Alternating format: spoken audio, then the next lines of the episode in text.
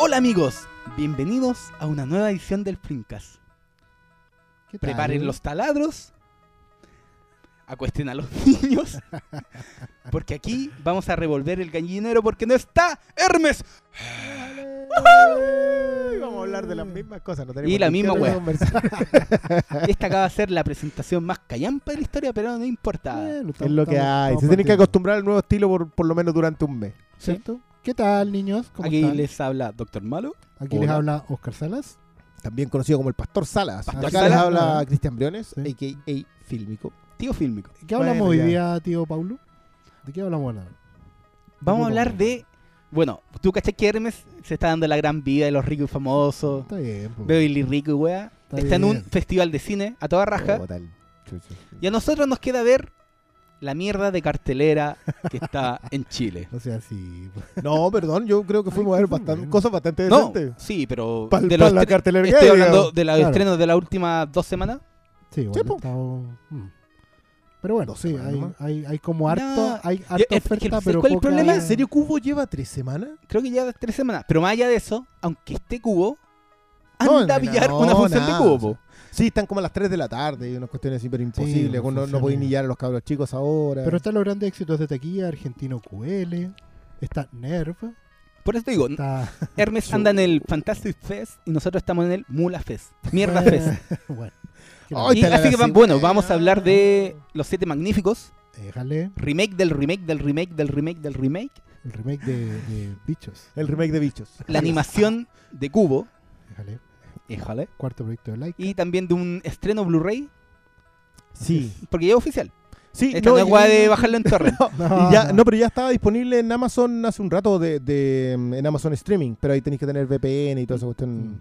Bueno, y también está disponible en Tío Film. Sí, de Filmico acá la tenemos. de Neon Demon, lo nuevo de Nicholas Winding Rand. De NWR, R. porque el hombre ya Bueno, firma, sí, hasta- y vamos a firma en pantalla, esa cosa es Pero entremos en materia. No, no, y, y ten- tenemos otros temas, vamos a intentar taladrar lo menos lo posible. menos posible. o sea, rico Nos taladrar, vamos a pero controlar, sí. vamos a controlar, ¿no? Sí. Ah, ¿viste? pero- Estaban echando menos Doctor Malo, lo encontraron. Entonces, partamos hablando de, un, de los siete magníficos. Que- ah, a- que no- derecho al a- tiro. Yo voy a hacer las preguntas de los cine magníficos porque yo no alcancé a verla. Oh, bu. Así que, bueno. Puta, esta, ¿vos cachai, weón? dijimos, turno- preparémonos, de Sí, No, no, sí. no, no demos vergüenza ahora que no está Hermes. Claro. Pero yo no alcancé falló. a verla, lo siento. lo Falló. lamento. ¿Por qué no la viste? Porque el protagonista es negro. No, es negro. Yo creí que era Chris Pratt. No, no, no, no, es no, Don De- Don Denzel. Weón, Esa, yo- yo voy Fuqua, a hacer la voz del Fuqua, pueblo. director de día, de de entrenamiento, obviamente le dio el rol de ¿tú? Briner a Denzel, weón. Ah, ya. Y- O sea, y- Denzel, el hombre de la camisa negra es negro. Es negro. Y, no es pelado. Tiene Claro, está tiene. Eh, Chris ¿Qué- Pratt Steve pero paren, McQueen. paren, paren. Chris Pratt es una mezcla entre Steve McQueen y el jovencito de la otra. Pero no, Es chico. Este, claro, es Steve McQueen. Ya. Pero, qué- weón, Está ¿qué, qué, raro mi- eso. qué- qué- qué mierda es los siete magníficos? Eso, hablemos de, de, de dónde viene esta idea, por qué esto es un remake, de qué me están hablando. A ver, de- lo primero, los remake del remake es porque Los Siete Magníficos, la original, la que dirige John Struger, Struger? John John Sturges. Sturges, es un remake de la de Kurosawa. Los que siete los, samuráis. los Siete Samuráis. Un clásico de clásicos. absolutamente clásico de clásico durante muchos años en, em, estaba votada entre las 10 mejores películas de la historia. Lamentablemente cuando le dieron apertura a esa cosa de los votos quedó como 70 porque yo Ah, creo estoy que hablando de la Internet Movie Day. Exactamente. Database. Y Tiempo oscuro estamos ahora, pues. Si Sí, ahora cual- ahora está Ya, one. vamos a seguir. está Twilight One número 40. Claro, está, está en algún momento en alguna parte cerrada. Pero yo creo que siempre fue un remake muy digno. En los tiempos en que tenía ahí también otro remake de Spaghetti Western. O sea, tenía ahí por un puñado de dólares que era un remake de Yojimbo. Eh, el remake de Los Siete Magníficos era un remake muy digno, me funcionaba muy bien. Y aparte que se anclaba en la idea del, del, del vaquero samurái. Y de hecho, sí, no, pero la gracia es que no es una réplica de Kurosawa, que hubiera sido muy estúpido porque Los Siete Samuráis es una película que habla sobre lo- el cambio de los tiempos. Cómo los samuráis tienen que afrontarse a esta nueva de tecnología no del arma. claro. Sí, porque están llegando los buenos con pistola y los buenos sacan un sable y cagaron, ¿cachai? En cambio el remake hacía un western Sí. que no tenía.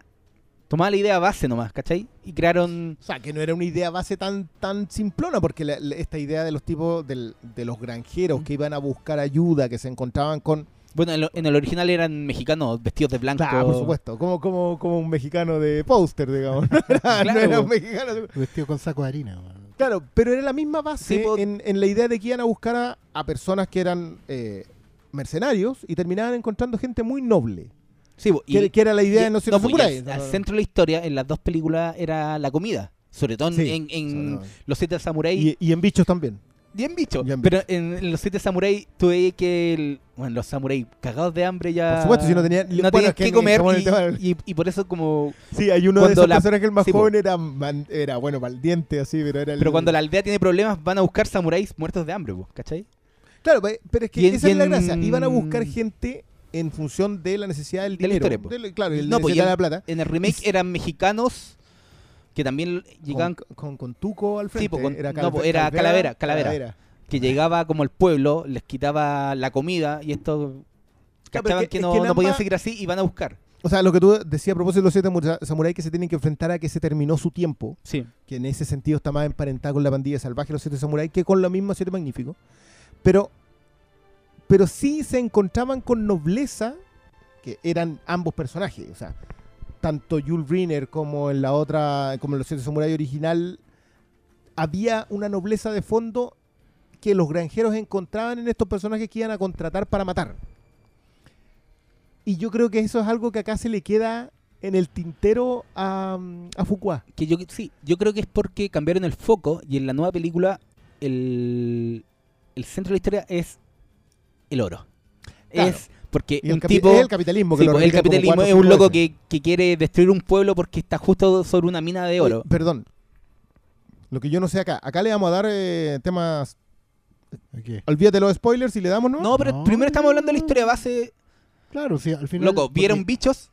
Estamos hablando de la estructura de... La, la de Pixar, ¿no la. ¿Cómo se llama la otra?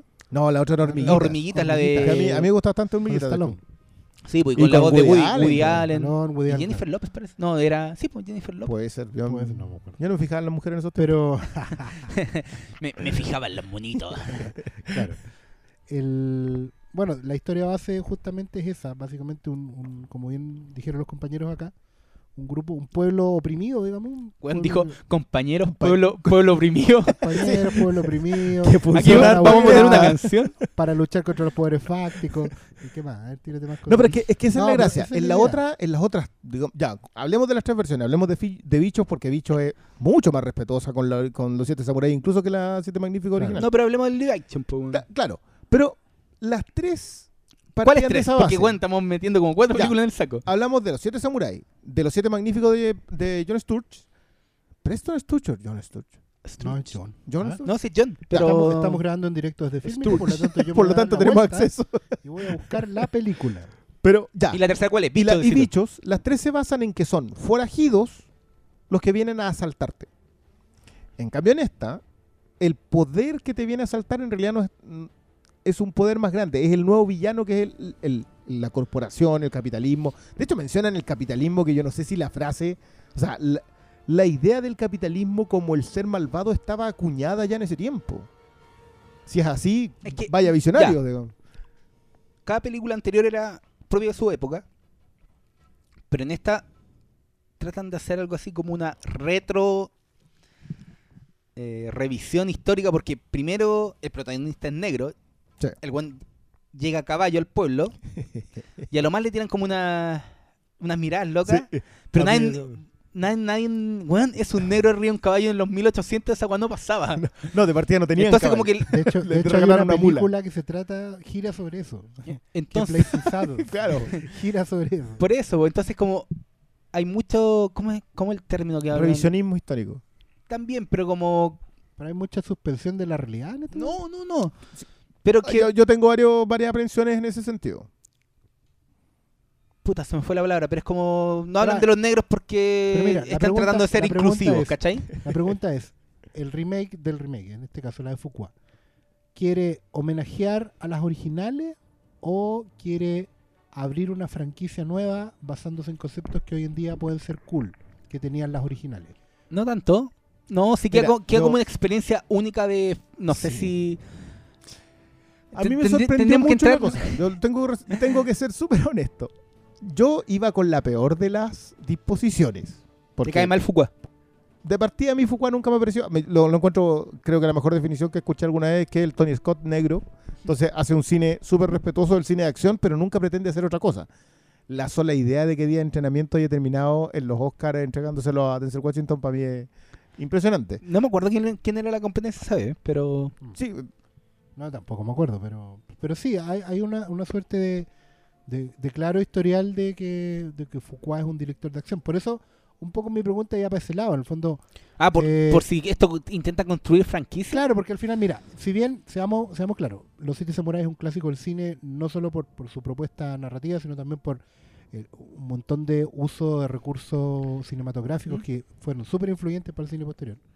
Y Los Siete Magníficos, en el fondo, en su momento, digámoslo, es una película más bien, la, la, la, la de los años 60, es una película más bien resultona, ¿cachai? No es una obra de arte, pero que lo que hizo básicamente fue tomar un montón de elementos de los samuráis, de los siete samuráis y hacerlos muy cool, darles mucha onda. ¿cachai? Y, y- y de hecho se convirtió en una suerte de, de western eh, masivo, popular. Sí. ¿cachai? Marcó una, una tendencia en el tipo de western. Este, esta figura del vaquero como una suerte de Ronin, ¿cachai? De hombre con honor, al fin y al cabo. De hecho, me acuerdo, porque la repasé hace poco, hoy día, para ser más exacto, y hay un diálogo que es muy. que es, es notable, pero se nota que no está puesto con demasiada intención ahí. Que es cuando se enfrentan en lo- en lo- los abusadores, digamos que son Ilya Wallach y su, y su tropa de, de charros abusadores, matones, con el equipo de Jules Briner, Steve McQueen. Y les dicen, pero ¿y ustedes quiénes son? Le dice Ilya Wallach, Ilya Wallach, el malo. Le dice, ¿cómo se llama el, el malo? Calavera. Calavera. Calavera. Calavera dice, ¿y ustedes quiénes son? Y, lo- y el otro le dice, somos mercenarios, ¿cachai? Estamos, o sea, y el otro dice, compartimos el negocio. ¿Cachai? Le dice el igual. No, competimos. Ah. ¿Por qué no nos asociamos? Si tenemos un objetivo común. No, que nosotros estamos en otra parada. ¿Cachai? Los buenos son tipos de la misma calaña, pero están divididos por una raya en el suelo que es básicamente nosotros con estos pobres diablos, no. ¿Cachai? Es como con los niños, no. ¿Cachai? Es un poco esa la visión. Pero también ten que. Pero para terminar la idea, a- entonces en las dos películas, y en Los Siete Samuráis obviamente eso también está, porque al final están todo, todo el país está cagado. Porque todo el país, en el fondo es el fin del mundo en Los Siete Samuráis. ¿Cachai? Como tú bien dijiste, samuráis muertos de hambre, el pueblo muertos de hambre, los villanos están muertos de hambre, ¿cachai? Es el fin del mundo. Y además es el fin del mundo porque estamos cambiando a un nuevo mundo, que es el mundo moderno, con armas y todo lo demás. ¿Cachai? Entonces, eh, hay, hay una revisión de eso en la nueva, hay una, hay una, hay una manera, hay una, alguna mirada sobre estos mundos que están No, cambiando, que no, se no, están De hecho, creo que el, el principal cambio de la película es este de que no hay un, un sentido donde los mercenarios, los samuráis, saben que está cambiando el mundo, ¿cachai? Esta es una propuesta muy genérica, que te queda claro desde el principio que está hecha solo para hacer uso de una marca. Bueno, tiene todos los guiños que tiene actualmente Hollywood. ¿Mm? Y la palabra que se había eh, ido hace un rato es la diversidad. ¿Cachai? Que la película apunta a ser muy diversa. Tiene un Claro, tiene un negro, chino, un tiene- tiene un chino, un tiene caucásico. un indio, pero no hace aspavientos de eso, ¿cachai? Lo hace como natural, es como si... No hace a lo bruto, como mucha... No, pues, no, no, no, no, pone el tema sobre la mesa, sino que trata de que... De hacer una... rein- eh, A eso yo iba, es como una reinvención histórica para pro diversidad, ¿cachai? Lo que no está mal, pero el problema es que en el, el, el trasfondo de la película es súper genérica y se olvida estos puntos muy fuertes que tenía los siete samuráis y tenía los siete magníficos. Y recuerda que en, en el western anterior, los mexicanos comandados por Calavera también tenían hambre y el guan tenía que No. darles alimento y por eso iban al pueblo a robarle a estos guanes que cultivaban porque era lo que tenían que hacer. Aquí, el malo, que para mí es la peor wea de la, de la película y está muy sobreactuado Peter Sarsgaard suele sobre Pero creo que aquí- hay que contenerlo muy bien. Pero creo que no- aquí está. No tiene películas independientes que salvan, pero aquí, lo contienen bien. pero aquí está como tipo Green Lantern, weón. ¿Cachai? Está. Oh, oh, era innecesario. Eso Ya, pero. ¿Cachai? Es ese tipo de. O sea, No, eh, eh, de, cambio de foco en la donde. caricatura del villano capitalista y- malvado. y que no tiene ninguna justificación como Claro, tenía o sea, Calavera. que era Claro, alimentar a, Calavera- a- Calavera tenía Sí, un pero Calavera tenía una justificación pero- hasta, hasta por ahí pero nomás. la tenía. Aquí cabo. no, el weón solo quería No, que sí. mina. Pero ojo que el, la justificación que da en un momento de, de- de la historia me va a recordar a mí, no a ustedes, pequeñajo, eh, tiene que ver con esa ambición desmedida. Y ahí, o sea, por eso a mí me O molesta sea, tanto es el- que- la idea del, del- de que te mencionen capitalismo como tres veces. Como si el capitalismo en realidad fuese la, el personaje malvado detrás de él. Él No, en pues realidad ese es su es- representante. No, pues y un concepto de- del siglo pasado recién, pues, ¿cachai? Eh, es- eso es lo que yo justamente decía. Pero Ahora, por eso a yo- iba con, el, con la revisión retro, la retro revisión. Sí, weón. yo, yo narrativamente y estéticamente la encontré muy respetuosa. Tiene muchos Ah, guiños. Y, y los guiños están bien cuidados, no son excesivos, no son está el juego de cartas, pero tiene otro, tiene otro tono. Está, no sé, el juego con los cuchillos, pero también es otro personaje y tiene otro tono. No es, no está, y eso sí, le doy un tremendo mérito, el enamoramiento con el pueblo.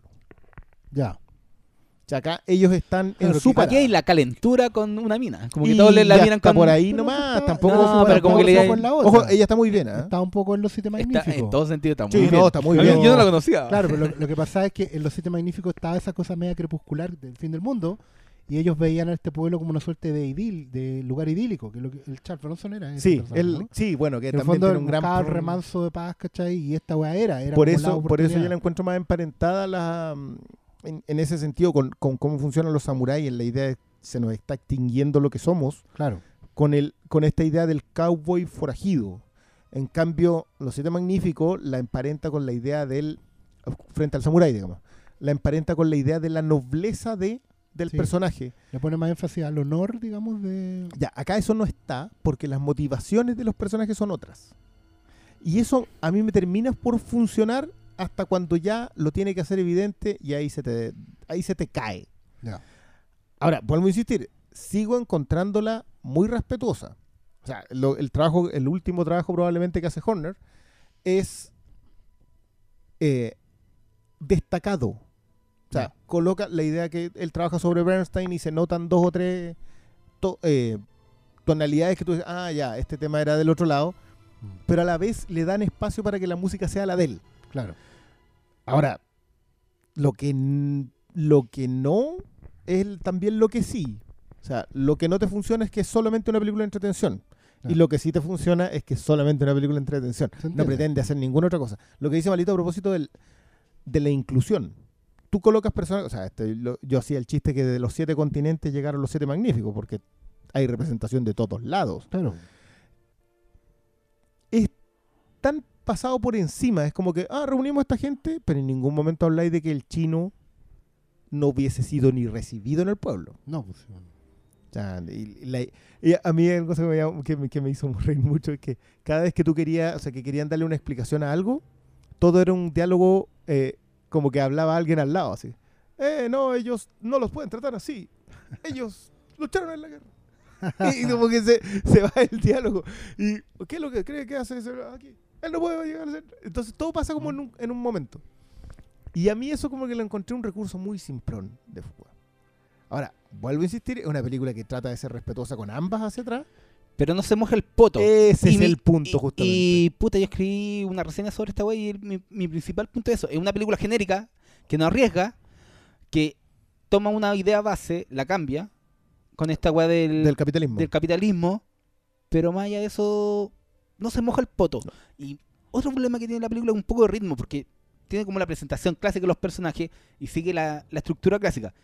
Presentáis los personajes, llega la, sol- la solicitud, llegan al pueblo, por, se demoran un poquito, pero después empieza el entrenamiento y al final la, la batalla. La batalla es tan genérica esa weá y que no sabe tiene, exactamente no qué tiene- viene. sí, po, y no tiene un, un sustento narrativo en donde dice, ah, igual se le dieron otro giro. Y da lata porque ent- entre el, cuando veis que quiénes son los guionistas, está Pisolato, que Está era el, el escritor de True Detective. Sí, pero yo, yo ahí Pero también es- tengo mis reservas. Yo creo que Pero ahí está, sí, y ahí te das cuenta, puta, había talento. Esta weón terminó siendo un producto corporativo porque Sony necesitaba, o MGM, no me acuerdo cuál era el estudio, necesitaba una marca conocida para explotar Ojo en que- una época como ahora, Sí. que cuando estrenan, por algo la estrenaron en septiembre. Claro, ¿Cachai? que es una fecha en donde podéis llegar. Ahora, frente a tu pregunta de si esto es para franquicia, Sí. Bueno, las otras son cuatro. Sí, pues los otros fueron. Lo fueron, digamos. Y Entonces, y... que sobrevivan dos o tres, basta. Ya. sí que el rango. Mira, sí, la, la- mira, la gran gracia es que cuando tú veis el western anterior, tú caché quiénes sobreviven. Porque están las dos estrellas máximas. Claro. Sí, Aquí- eso no, no, no a- vamos a a- entrar al acá no spoiler. quiero entrar en duro, spoiler, digamos. pero- Sí. No, no pasa lo que pueden esperar, ¿cachai? Ya. En ese sentido, y es como, ya, igual hicieron algo diferente. Pero más allá de eso, no sé qué tanto más podemos hablar de un Hay una- remake del remake que no, Hay que una- hay no una- tiene bolas. Un comentario que me No llegaron tiene de la bolas. película. No tiene bolas. eh, la escena final de, de acción. ¿Es de lo mejor que se ha visto en el género, en, en- en acción en general? Ya, yo, tú, nosotros acá hemos escuchado un comentario de un fan del western que dijo, si tiene explosiones, no es western. Claro. Yo soy bien seguidor de ese dicho, Mm. pero acá están justificadas. Ya. Ahora, se nota Bueno. que a Foucault le dicen ya que tenéis 15 minutos para hacer una secuencia de acción y dale. Que 15 es como media hora. Sí, yo creo que es la, es la, es la secuencia mal por si no vista en el western hasta ahora. Salvo algunos detalles, no sé. Pero- po. pero, Bueno, perdón, Tomahawk que era como sangrienta. Pero esta cosa Pero tiene, es- el es tema tan de que... hablando, de acción, digamos. tan de- piro- Sí, pero es que, el- es que el punto es que tiene Bueno. estética de guerra. Y en ese- o sea, está- hay una secuencia que te doy firmado que está sacada, calcada del soldado Ryan. Cámara al hombre y todo. No, no, no, todo. en el sentido de que están todos en el bote en, en el soldado Ryan, así como ¿Ya? con los, con los fusiles y los cascos, y la secuencia está calcada acá en otro en otra sección. Pero calcada, o sea, y, y en ese sentido a mí se me pierde. Yo, yo insisto que la estética No. de western no da para acción, a pesar de ni, que es ni su origen. hecho. Es como, ya, es una película contemporánea. Ujú. El trabajo de, de los dobles de acción ha mejorado mucho. Considerablemente. Pero en esta no es western clásico, ¿cachai? Es piruetas, es, Es una ver, película a, de es- a acción ver- en el es oeste. ver a Denzel, weón, danzando Ah. arriba del caballo mientras va toda... ¿Cachai? Como no, y que hay es un tema mucho. de cámaras también Es mucho, y, mucho. y- y sobrecarga. Pero uno, Ahora. o sea, yo lo entiendo porque lo hicieron. Es lo que vende. Es lo que, sí, no, es una secuencia que se, se te hace súper entretenida, pero el problema es que, te vuelvo a insistir, yo, o sea, cualquiera que haya visto o no haya visto las anteriores sabe que no sobreviven todos. Claro. Y en ese proceso tú simplemente estás esperando quién se va a morir. No, y no solo eso, uno sabe el proceso, cómo va a avanzar la historia. Entonces, en esa suma de cuestiones, yo creo que hay que darle el dicho de, bueno, la, la escena final quizás te vende la entrada, Te ven, Te esa, justifica esa- porque para allá va la pregunta, en el fondo lo que quiere saber la gente pero ¿vale la pena verla en el cine o esperamos? pero, pero a ver, eso es como mamarte hora y media, una cuarenta, que no yo, tiene... yo diría que se sostiene en sí misma. O sea, a ver, no es, tú no salís rabiando. Ya. Ah, Ni incluso cuando vas con la disposición que yo que decía, ya, ya, voy a ir a ver esta cuestión porque la vamos a comentar hoy día y uno de tres que Claro. falla está bien, pero no lo sé. Pero me entretuve. Ahora, no, no te cambia en nada la percepción que tiene las anteriores, por lo, que, por lo mismo que yo te decía, que era respetuosa. No se te hace larga y no es es muy importante. Y, y es súper importante hoy día. Mm. Y los protagonistas están bien, los diálogos están bien. eh, Muy bien Vincent Donofrio. ¿Sabes que a mí, a mí ese me sorprendió mucho. No, ¿sabes qué? Eh, Los secundarios también, porque no sé, pues, igu- igual en el... Eran más choros en el western anterior, pero aquí están más definidos. En el otro eran más los personajes, sí, pero pero aquí están como... Pero son como- más lejanos. Pero cumplen su función, pero tampoco les han todo el jugo. ¿Cachai? Porque al indio... Sí, pero es que también no, podía- de la no escena de podía acción hablar que tiene. mucho. Sí, bueno, pero más allá de la, de la escena de acción... Hoy dura 143 minutos. Sí, que sí. es, es un, es un buen parámetro en el fondo para el espectador estándar porque no la sintieron larga y dura más de dos horas. A mí se me hizo larga, yo debo reconocerlo. No, yo, No. yo- yo O te sea, reconozco o- que me, que me quizá- al principio, no, o pero sea, igual que- cuando se va, se va. No sé si larga, pero como es tan pre- predecible y uno sabe cuál es el esquema, dice, ah, ya, y ahora viene esto. Y ahora Entonces quizás por eso. Ahora, Pero sé. Ojo, yo, yo no quiero, no quiero entrar acá. O sea, digamos que la recomendación es, si tiene plata en el bolsillo, no hay muchas opciones actualmente en la cartelera, quiere pasar un... O sea, yo creo que todavía podéis ir, si es que vaya. va a ir a ver en, en este género, en la idea del, de ir a entretención pura, todavía está mejor Star Trek Beyond, y la pilláis. ¿Y la pilláis? la pillé todavía. Sí, todavía está por ahí. Y si no, es esta. O si no, en ese vayan mismo a, no, pero vayan a ver esta, pero que sea una invitación para que vean el, el western anterior y quizás con eso se animan a ver más western, Yo que siempre es algo bueno. Sí, yo creo que es bueno. y si no, siempre está Don Akira, Sí, la hay que verlo. Y em- sí, hay que reconocer que una hueá que dura como tres horas y media. Sí. Pero ¿sabes se sostiene por sí misma. Que también es una lata que, que de repente una, una película tan fundamental como esa casi no está disponible. O sea, es, es muy raro porque más encima está con derechos abiertos, o sea, cualquiera la puede sacar. Claro, y nadie le saca. Y nadie le saca. Porque es muy larga, es verdad. Claro, eso es por un lado. Yo el y- otro día no, pero hay, hay un tema remasterizado. ¿tú que Sí. incluso yo tengo la, la tenía porque hoy día en la mañana la estuve buscando porque la quería rever y no La la, Sí, le tengo la Criterion y no sé a quién se la presté y espero que nadie no esté escuchando y no se la que- deje. Pero la, la Criterion viene con todo un texto que dice por qué está en tan mala calidad. Ya. O sea, en calidad tan indigna, digamos, de, de- de ese tipo de ediciones. Y el mismo caso en el Blu-ray. Y es porque el tipo de celuloide y la preservación de los siete samuráis fue muy mala. Claro. Entonces, a los siete samuráis hoy día que habr- habría que hacerle una restauración. Y ahí ya entramos en un proceso completamente distinto y no es tan Y- simple y hacerlo en claro, y y- y- O sea, y el llamado es Papi Spielberg. Claro, alguien, Papi George. alguno de los que tengan las lucas de No, usted que se hablan Lucas tan- tuvo que poner Lucas. Por eso, Lucas pero tuvo que poner U- Lucas ustedes para, son tan pero- fans. para salvar a Kurosawa en un Pónganse, momento. pónganse. Yo creo que entonces, ah, dando todos esos Pero es que detalles, esa es yo la creo weá. que hay otro problema. ¿Cuál? O sea, te- yo creo que en realidad la preservación debe ser muy mala. Puede que lo que ya está es lo que máximo, se Máximo. puede rescatar. Pero sé que Y yo eso vi, sería triste. yo vi el, estaba revisando el otro día el criterio de un rato porque la tenía así versión Alternativa. alternativa porque la- el Blu-ray que tengo tiene subtítulos, que no pasa con el original. No, pues ese es el problema Porque del criterio. tú digo que aquí hay-. No, hay gente muy dedicada. dedicada que le pone subtítulos a esos, Claro. a esos Blu-ray que no tienen subtítulos. Entonces como que yo le decía a mi hermano, Sí, lata, vengan, mira. siéntense. Igual me dio lata decirles porque, weón, tienen de años menos que yo y, bueno, me aguantan algunas cosas, pero no sé si esa. Pero por ejemplo, Pero no sería tan mal. Pero por ejemplo, como para que la gente cache el, el nivel de influencia de, de los siete samuráis, em, aparte que hay en YouTube está lleno de videos comparativos, de planos, de cortes de cámara, de secuencias. Ya, de pero no lo, no invité a los... no, mira, la gente es pajera. Ya, va, pero- va a escuchar a su pastor Sala y va a decir, terminar, voy a ir a ver terminar, a YouTube. Déjame. Déjame terminar. Y lo otro es cuánta influencia tiene en Samurai X, Rurouni Kenshin. Es una wea impresionante. Cuando Ya, empecé a ahí- ver esa ahí- serie, qué, qué bueno que Bueno, no está esa Hermes. colación. Es- no está Hermes, Sí. están hablando de anime. Qué bueno que traiga esa colación porque yo encuentro que es súper importante por- en, en lo mismo que decía Malito de enfrentarse a que se termine una era, claro. que es lo más fundamental Que es la tiene clave- la otra. sí, pues, la Claro, clave es de la la clave de samuráis. Y, y no, y es la clave en general del cine de samurái de Kurosawa. Jamás, o sea, Sí, Kurosawa pues, no eh, pasa por otro Siempre es momento. crepuscular. Siempre es crepuscular. Y eso es fundamental para el tipo de cine que terminó influyendo. Porque muchos hablan de la influencia de Kurosawa en el cine más comercial. Y, y claro, tiene influencia sobre el spaghetti western, tiene influencia en cosas como Los Siete Magníficos, pero en los Tiene directores... que- influencia en Star Wars. Claro. pero los, en los directores que venían empezando, como esos mismos, lo que influye es otra cosa. O sea, hay mucho del western crepuscular de Kurosawa. Claro. Y es quizás el western más interesante de todo, visto en perspectiva, porque es un western más íntimo, porque es un western que profundiza más en la psique del personaje, No, más que en la. Para que sepan, de la pandilla salvaje, pero también hablamos de los imperdonables. Por supuesto. Absolutamente, ¿cachai? Oye, Son cabros, películas que pueden ver.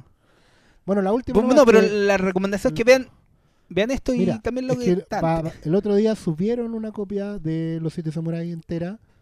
Está doblada a coño, ¿Dónde? pero en YouTube. en YouTube. Ah. Pero es la que hay, digamos, para ver. Y la otra alternativa es pedir de todo España gas. el DVD de El DVD de Onda la, Vital. sí, de la a contracorriente. la Contracorriente, Sí, que es lo único que pueden ver con subtítulos. Pero- Bueno, pero ¿sabes qué? A- Mi recomendación incluso pasa por retroceder por décadas. O sea, ya, vean esto, que está muy bien. No sé, Proposition detrás de eso. Te estoy adelantando las preguntas de la gente. Ah, bueno, ya. Pa- pa- pasemos las Vamos a la preguntas de la la gente. Mira, eh, Frank Rifo dice que no podíamos terminar septiembre siendo un golpe de estado y pregunta qué tal la banda sonora de los Siete Magníficos. Ah, Yo eso lo comentaba a propósito de que es Horner es muy respetuoso. Ahora, ojo, que El Horner no- sí, eh, falleció James Horner, no lo termina esto y incluso está acreditado con alguien más, Simon Houtley creo que se llama. Y es, yo no sé si Foucault le tiene cariño, le rinde homenaje, no tengo idea, pero sí deja que la música se note mucho. Yo tuve la oportunidad de verla en IMAX hoy día, que igual- me dolieron las seis luquitas, pero la fui a ver en IMAX hoy día. Y, Siete lucas. no, 6100 me salió. Debe ser porque es miércoles. Bueno, Era ahora me puedo. Puede ser, puede ser, puede Y ser. porque Horario bueno, a la una y media. Eh, sí le deja el espacio para que se note. Ahora, Horner, con todos los vicios de James Horner, Yakuhachi, donde no tenía. Yo no sé qué hace un Yakuhachi en el medio oeste. Y este otro era chino, tampoco era una flauta japonesa, no sé cómo diablos metieron. coreano. Era- no, ten- Sí, es coreano el actor, pero coreano. no me acuerdo cómo se llama. Bueno, sí, no, no vamos a decir que son todos iguales, pero nos puede caer alguna teja, pero. Pero creo que es súper respetuoso de Bernstein, lo cita en poquito. Y hasta el final. eh, cierra No, con, pero, pero, pero cierra con Bernstein, digamos, no, no es con que- el tema de la película original. Claro, con- de- de Elmer o sea, del primer remake. del primer remake. Y, pero le deja el espacio. Ahora, se vuelve genérico y se vuelve Horner y escucháis enemigo al acecho en, en dos patadas. O sea, no, no es. Pero sí me funciona. También, ¿no? Y, no, no, no, ¿No? no. No va para ese lado, va para el, para el otro del. ta, ta, ta, ta, ta. Ya. Mira, Sebastián Mora nos pregunta ¿qué otro, qué otro remake de Siete Magníficos haríamos si ya existen samuráis y vaqueros. Y nos dice que por escribir esta pregunta no le dio el asiento a una mujer embarazada en la micro. Oh, no. Así son los... Muy pocos Así- samuráis de su Muy- parte. sí, ¿qué No, quiere que así diga? la gente que no sigue en. Está bien. Sí, ¿sabes que esa pregunta me la, han hecho harto? Así como, oh, yo esperaba que, como pasaron de samurái a vaquero, ¿cuál iba a ser el paralelo hoy? No sé si pandillero, no sé Los si... superhéroes. Claro, no sé qué. no sé ¿cuál podría haber sido eso? qué- Pero qué- si se hubieran jugado con... No, con personajes más desechables no, para que no, se los mataran. 12 el patíbulo. No, no, sí, ese, ese es otra Ya, pero mira, la pregunta la es- pregunta de es... hecho termina mezclada. ¿qué, qué, qué otra versión? Si hay samurái y vaquero. Es que yo creo que lo que tenían en común, lo dijimos acá todos, los samuráis y los vaqueros era esta cosa del fin del mundo, ¿cachai? De, de se acabó nuestro tiempo. Yo no sé qué, qué, entre comillas, grupo, raza, colectivo tenga hoy día al fin. Yo, sé que, de hecho, Yo haría una versión con mapuche contra españoles. Pero es que mira, ahí hay un detalle. Sí o sí, no tiene que imperar la ley. Claro, tiene Entonces, que ser una tierra salvaje. Tú no podéis trasladar a esto al, a, no sé, po, ni al Harlem ni a la Paula. A, porque ninguna- sí a o ningún sí- lugar donde haya policía. Exacto. Y no, y que exista la ley como imperio. Claro. O sea, y ahí se te desarma la mitad de la civilización. Es que Tendría que claro. ser una wea de ciencia ficción con mar- marciano, aliens. Tendría que ser Algo o a lo así. Mad Max, o, algo, o sea, en el sentido de post-apocalíptico, o alguna cosa de ciencia ficción. Ahora, yo insisto que para mí Bichos sigue siendo uno de los mejores remakes de los Siete Samurai que, que he visto. Incluso habiendo visto Siete Espadas, que no es nada malo, que es un anime que es en formato serie y que intenta desarrollar más los personajes. Pero bicho es igual- buena. A mí me Bicho es buenísimo. O sea, en, en- como, como Yo- remake yo lo sigue siendo lo más bajo de Pixar, pero... Hay peores. Sí, por supuesto. Hoy día sí, hoy día ya tenemos Cars po. Pero bi- Cars bicho dos. es repetible. Yo me la repetí hace poco y Sí, estaba bueno. Oye, eh, otra pregunta. Pancho. Retamal eh, nos pide recomendar otros western. Jueguensela. Mm. Que no, que- pero que no sean los clásicos, digamos. No sé. Dice, pide recomendar. Recomiéndale. Quizás no ha visto nada. Yo insisto, décadas, una por década para atrás, Proposition, sí o No. sí, porque Proposition es Para los una- 2010. pa- Claro. Para los Eh, 2000. ah, los 2000, es que O- o no, 2000 pues, Proposition es de la- 2006, 2007. Ya, de esta década yo digo De los 90. Mon Tomahawk. Véanlo. No, Bon Tomahawk. A mí me gusta harto. Salvation, que es la del Van Mikkelsen y la de Eva Green. Ah, Y en los sí, 90 tiene que ser Don Clint. No, ahí- ahí no hay nada que eh, hacer. ahí Tiene que ser lo imperdonable, porque- Mm. Y porque y sabéis que en los 80 yo no me voy a ir como por lo a mí me gusta mucho The Lone Rain, eh, The Lone Riders, ¿Ya? una del Walter Hill que es la historia de todos estos forajidos que eran hermanos. Que donde actúan los Carradine, Sí. actúan los Kitsch. Ah, sí. The, The Lone Que Riders. la vendían como la paralela a Tombstone. Thompson, no, no, bueno, no, no, Thompson. con Wyatt Earp. No, pues, en los Sí, sí. 90 está, Pero- salió como Tombstone, Wyatt Earp, Wyatt y Earp. salió una con Jeff Bridges que era. Era un. No, es que no, no, no, esa es una miniserie. No, sí salió una película con de vaquero, no me acuerdo cuál es. Que me acuerdo que hubo un tiempo como que. Hubo, como- hubo un así inter- como yo hubo creo que con fue como- Meteorito y hubo con. con- Pero yo creo que fue claro. post eh, Lo Imperdonable. pues. Mm. Sí, no, no, no, pero la otra, de lo, que de hecho tiene una de las secuencias de acción que yo sigo adorando en, la- en el western, que es la, esta pasa por las ventanas de todos los caballos. Ya. Que es como bien famosa, igual es muy heredera, pues, eh, Walter Hill era alumno de Sam Peckinpah, fue guionista en La Bandida Salvaje. Pero de ahí ya en los 70 tenéis varias cosas buenas, tenía el fugitivo de Josie Wells, que yo, que, yo la que estaba demasiado emparentada con Unforgiven. Pucha, yo no sé, citaría igual varias cosas orientales que tienen más de western que de... Pero dale, pues si los títulos van a quedar ahí grabados. Lo de John Woo en general. Mm. O sea, una, una bala en la cabeza tiene más. Tiene mucha pinta de western si le cambiáis un, un poco las pintas nomás. Eh, Es que ya después llegamos a Ford, llegamos a Man, ya ahí ya empezáis a revisar filmografía, no empezáis a... Claro, es- es el punto. sí. Yo, yo también estaba pensando en eso. Y de hecho, es gracioso porque también termináis pensando en Samurai al fin y al cabo. El, el link es tan fuerte que termináis pensando, no sé, pues, en Satoichi, en, ¿cachai? en Lone Wolf and Cub. Que claro, son películas de Samurai, pero ponle un No, pues, y, y y además está todo el, spaghetti ¿no? western. po. Claro. Ya, obviamente uno puede hablar de, de Sergio Leone y Clint Eastwood, pero yo me estaba acordando de antes de una que me gusta mucho que se llama El Mercenario, Ya, ¿cuál de Sergio Corbucci. Que es una, la típica escena del, del payaso contra Jack Palance en un duelo. Y puta, la música la usó obviamente Don Quentin Tarantino en Kill Bill, creo que fue. No sé, no me acuerdo si la 1 o la 2. Pero vean el mercenario. Es más ¿no? difícil que encontrar que la mierda. Yo lo encontré así como una versión RIP VHS.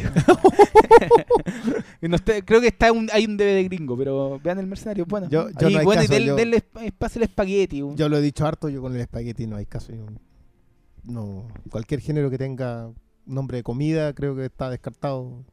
Pero es una cuestión muy personal. Tengo clarísimo que siempre en todas las listas de western van a salir dos o tres de leones y... Bueno. Nada, Oye, hay que lidiar con eso nomás. Frank Rifo pide comentar un poquito de The Searchers.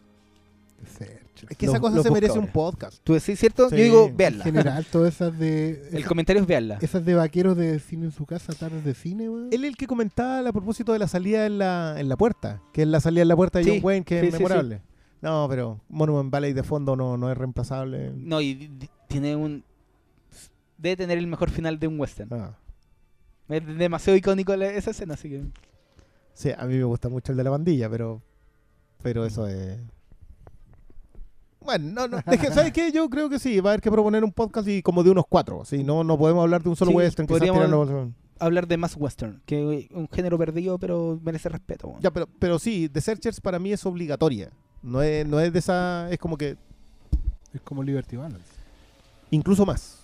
Y High Noon. Esa, esa, pues, ahí tenía un camión de western, po, que, y, que, Sí, y que más encima te da para hablar un montón. Bueno, también es crepuscular.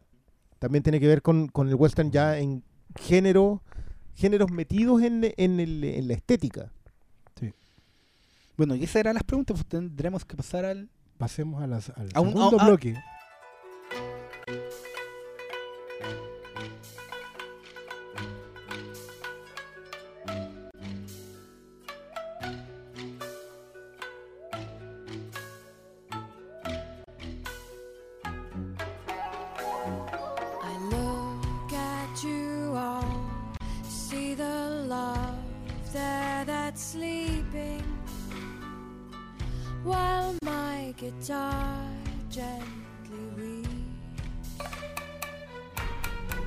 Igual tiene algo de relación con el western, ¿o no?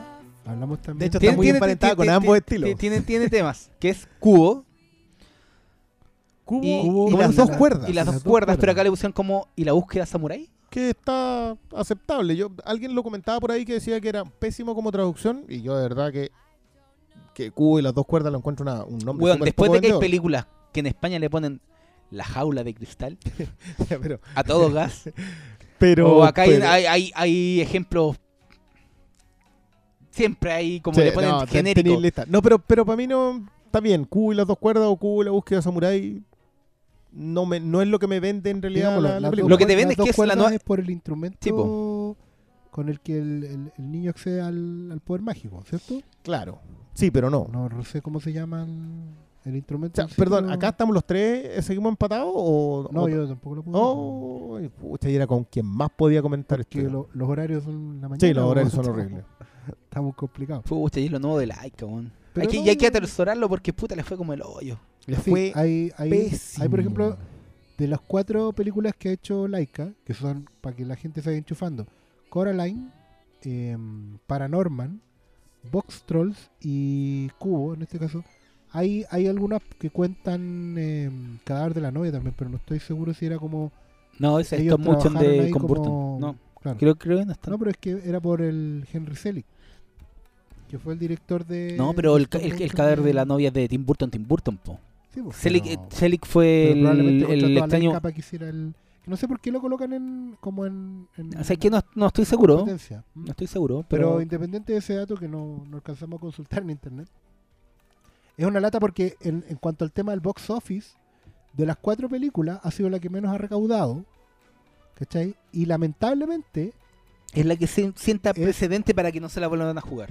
no, eh, hay un tema porque. Y para que te saquen el- estas el películas descenso- culiadas el de descenso progresivo. Sí, O o sea, pero- Ya Paranorman hizo menos que Coraline y Box Troll hizo menos que Paranorman. ¿Cachai? y todas hicieron menos que Coraline. Claro, pero el problema es que, es que sienta un precedente para que los estudios te entreguen siempre las películas de animalitos parlanchines, de cigüeñas buscando be- bebés como la última wea que llegó al cine, Animalitos que cantan. o sí. animalitos que cantan, o las típicas weas que llegan. Sí, a mí y que no se la preocupa juegan. me preocupa porque efectivamente no sé hasta dónde tiene que ver tanto con el tipo de animación, que puede ser, eh, se ve un poco más oscura que una animación digital tradicional, como con cierto racismo pasivo con el tema. Eso a mí me daría más lata. Porque en general Laika, si ustedes se fijan, Laika hace películas que son no son masivas, son como bien de nicho. Coraline es una adaptación de, una, de un, de un Y- y- texto de Neil Y Gaiman. muy poco infantil, por lo muy poco infantil o una película que tú no Pero podías la decirle, oye, lleva a tus niños de 5 años a verla, porque no. ¿Cachai? Sí, pero la, puede- además- la pueden ver, pero Sí, no pero- son no son las películas Pero son películas de... de, de, de- no, no Mm. para no iniciados, son películas para gente que ya está generando un, un, un culto en el cine, ¿cachai? La lata es que, al parecer por las tendencias y, y- y en este mercado en que tenéis una semana para afirmarte y si no te fuiste a la chucha, eh, no hay espacio para crecer, pues, ¿cachai? para experimentar, weón, que lo Sí, más po. lo- porque Porque ya no... Mira, los general- animadores lamentablemente tienen que Claro, lo que yo decía es que Like en el fondo cuenta historias que son para, para, para, para outsiders. En general, todas son de outsiders. ¿cachai? De gente que está fuera de, que no logra encajar. Y, y el viaje que ellos tienen para encajar. Es un tópico común en todas las películas de ellos. ¿cachai? Por eso se sienten tan el bien. cubo no, no está tan presente, la, la- la moto va por otro lado. Es que, bueno, Pero, pero en el sentido que Cubo tú la veis desde afuera muy europea, ¿cachai? La veis como, como, es como cuando alguien te decía, mira, ¿qué quieres leer, le- qué quieres leer hoy día antes de dormir? A los hijos que hay que acostar antes de... ¿Quieres leer eh, Blancanieves o quieres leer La Reina de las Nieves? ¿Cachai? Y entre los dos siempre escogen Blancanieves porque La Reina de las Nieves es un cuento mucho más europeo que tiene una, una trama mucho más enrevesada, motivaciones más raras, personajes más grises. Y eso pasa un poco acá. Sí, pero yo creo que el- mascotas el- y ver cubo, yo creo que el tema la gente se no, pero el tema de Cubo también es, weón. un- es como una película menor en, en todo sentido que fue mucho menos promocionada. Creo que este año salió como el primer vistazo a la película. Estas weas se demoran años y años en hacer, pero recién supimos como en video en que, que estaba esta película, ¿cachai? Como que antes de este año, más allá del, del anuncio, yo- ¿cachai? varias cosas. A mí, de partida como tema de industria, de qué es lo que pasa con películas que perteneciendo a un medio, porque la, la animación no es un género, Claro. perteneciendo a este, a este medio, a esta forma de, de narrativa, se quedan tan en los nichos. Eh, ¿Qué, qué es lo que pasa con Ghibli dentro de todo? Porque Ghibli igual agotó, y, bueno, ahora la Tortuga Roja creo que viene con es coproducción, viene en otro lado, o sea, se empiezan a agotar estilos de hacer, for- de hacer cosas. Y por ese lado vale la pena analizarlo, qué es lo que va a pasar en realidad con riesgos como Laika. Porque esto no es un riesgo como Cubo, Es un riesgo como Laika estudio, ya sí. es un riesgo como, Como estudio, empresa, porque como son estudio, mm. producciones muy largas, con mucha gente involucrada y con posibilidades de fracaso importantes, que como lo es esta. Pero lo- para mí, en realidad, lo peor que a Laika le, le haya ido cada vez más mal, y que a Cubo particularmente, siendo que es para mí una de las o sea, de lo estrenado en cines en Chile en este año, masivamente, no las cosas estrenadas en, en circuito de arte, creo que debe ser de una de las cuatro o cinco mejores películas que se, se ha estrenado en el año. Es Claro. por lejos la mejor de animación. O sea, cuando a mí la gente me salía con, no, pero es que Zootopia también, te- ¿de qué me están hablando? Zootopia no te deja nada. Pero bueno, ni siquiera eso es una de las mejores películas. Sí, No, no, digo, no no, yo para mí es lo mejor estrenado y de animación es por lejos lo mejor. Ahora, sí me preocupa más que Cubo plantea muchos temas muy rudos. Y esos temas quedan supeditados a, primero, el tipo de animación. Que eso me incomoda mucho porque más encima quienes son los consumidores finales, viendo que se ha convertido tan en nicho, quienes son los consumidores de esto, debieran darle las otras lecturas que Cubo tiene. Y que no son poco evidentes, hay algunas, pero clarísimas. Pero en vez de eso, te queda, ¿qué es lo que te queda? O es virtuosa la animación. No, la historia es mucho mejor. La dirección, los ritmos que tiene, cómo pasa. Hay momentos sumamente dramáticos. Y los elementos temáticos que tiene de tomar la historia de un cabro chico que está metido en el medio de una guerra familiar porque sus papás que no deberían estar juntos se juntaron, ¿cachai? Y en el medio también hay un tema sobre los recuerdos, la memoria, y que no me acuerdo quién me dijo que era una película sobre dos personas con Alzheimer, Bueno, ¿cachai? sí. Para mí, para hay, mí eso no hay- lo tengo. hay- Mira, hay muchas lecturas A mí me gusta mucho la lectura de este, esta idea de Romeo y Julieta, porque en realidad no lo es. ¿eh? O sea, no, es- no no es la es historia no, de no- eso. no es el foco principal, pero No, es no, uno de no. los sustentos que Claro. gatillan narrativamente Para la mí- principal de Cubo, que es el protagonista. Claro, pero no es más que un conflicto familiar. Y sobre el perdón también habla mu- mucho. So- bueno, eso el, el remate Es el- tiene mucho sí. que ver con eso, pero más que sobre el conflicto familiar, es un conflicto generacional. Ya. Y que tiene que ver con que la generación, en general siempre se involucran solo tres generaciones en la vida. Sí, Son- tú siempre conoces abuelos, nietos, abuelos, hijos, nietos. Sí. Y tiene que ver con que las generaciones más antiguas siempre van a tener rechazo a que las generaciones nuevas Salgan del esquema del molde que, anterior. que la tradición familiar ha Y establecido. ni siquiera la tradición familiar, como generaciones son resistentes a. Ah, sí. Y son resistentes a la primera tanda, pero son mucho peores con la siguiente.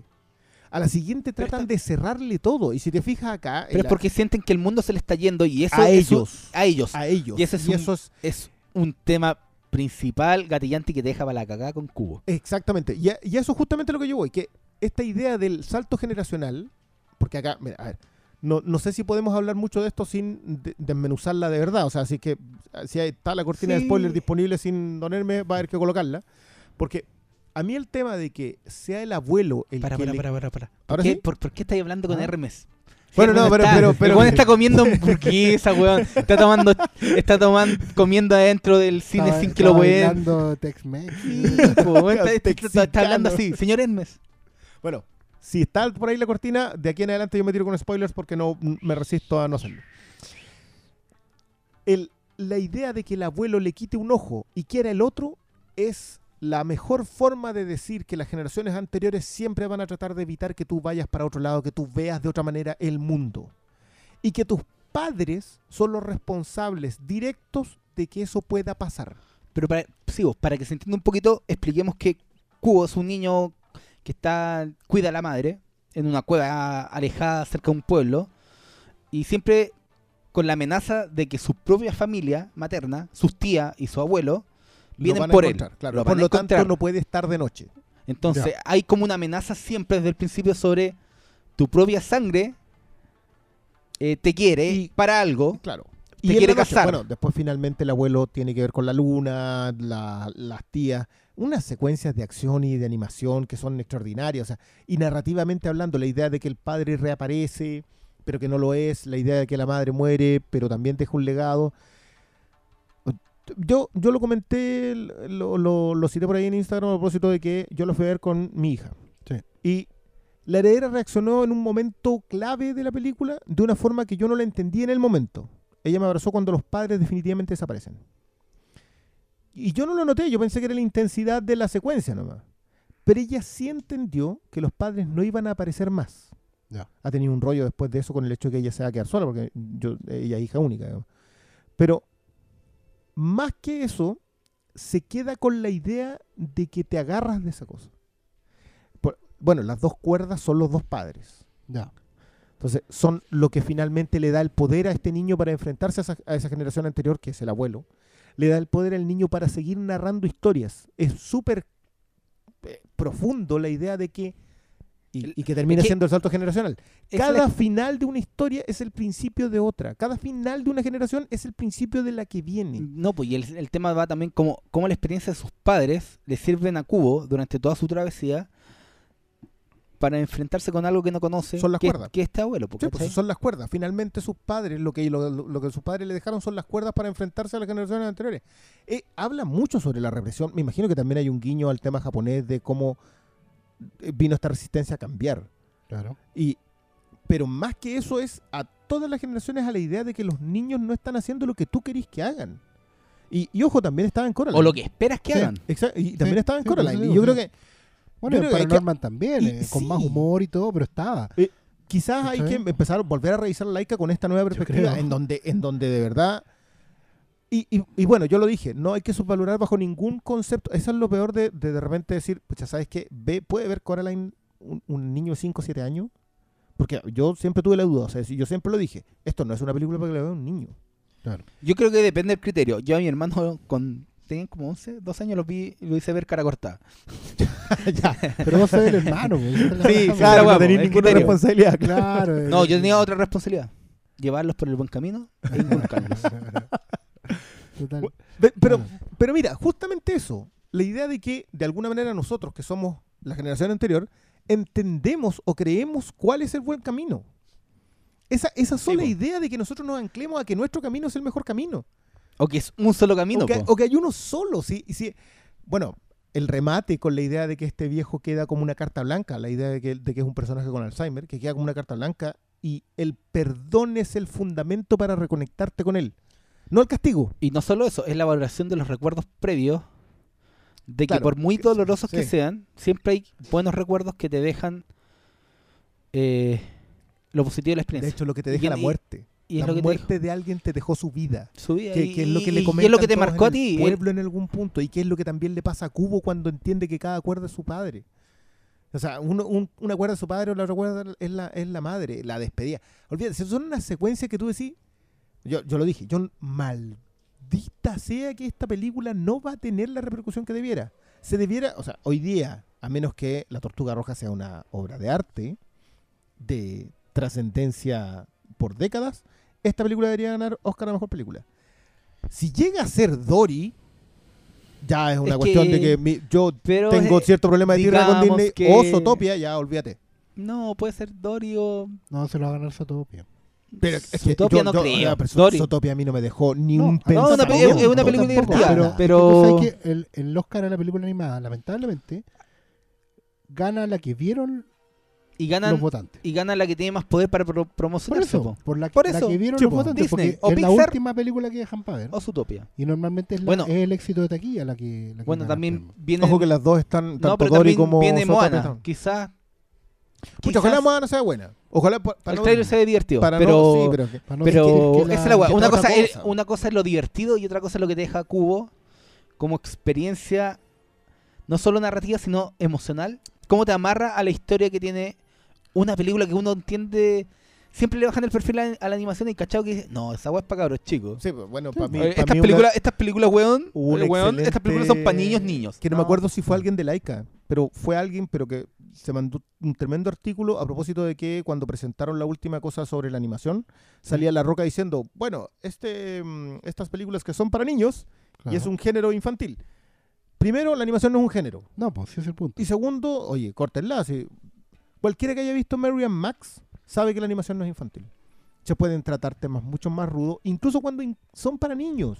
Claro. Por eso yo tengo, tengo tanta tirra con Zootopia. Por Zootopia, ¿qué, qué te deja?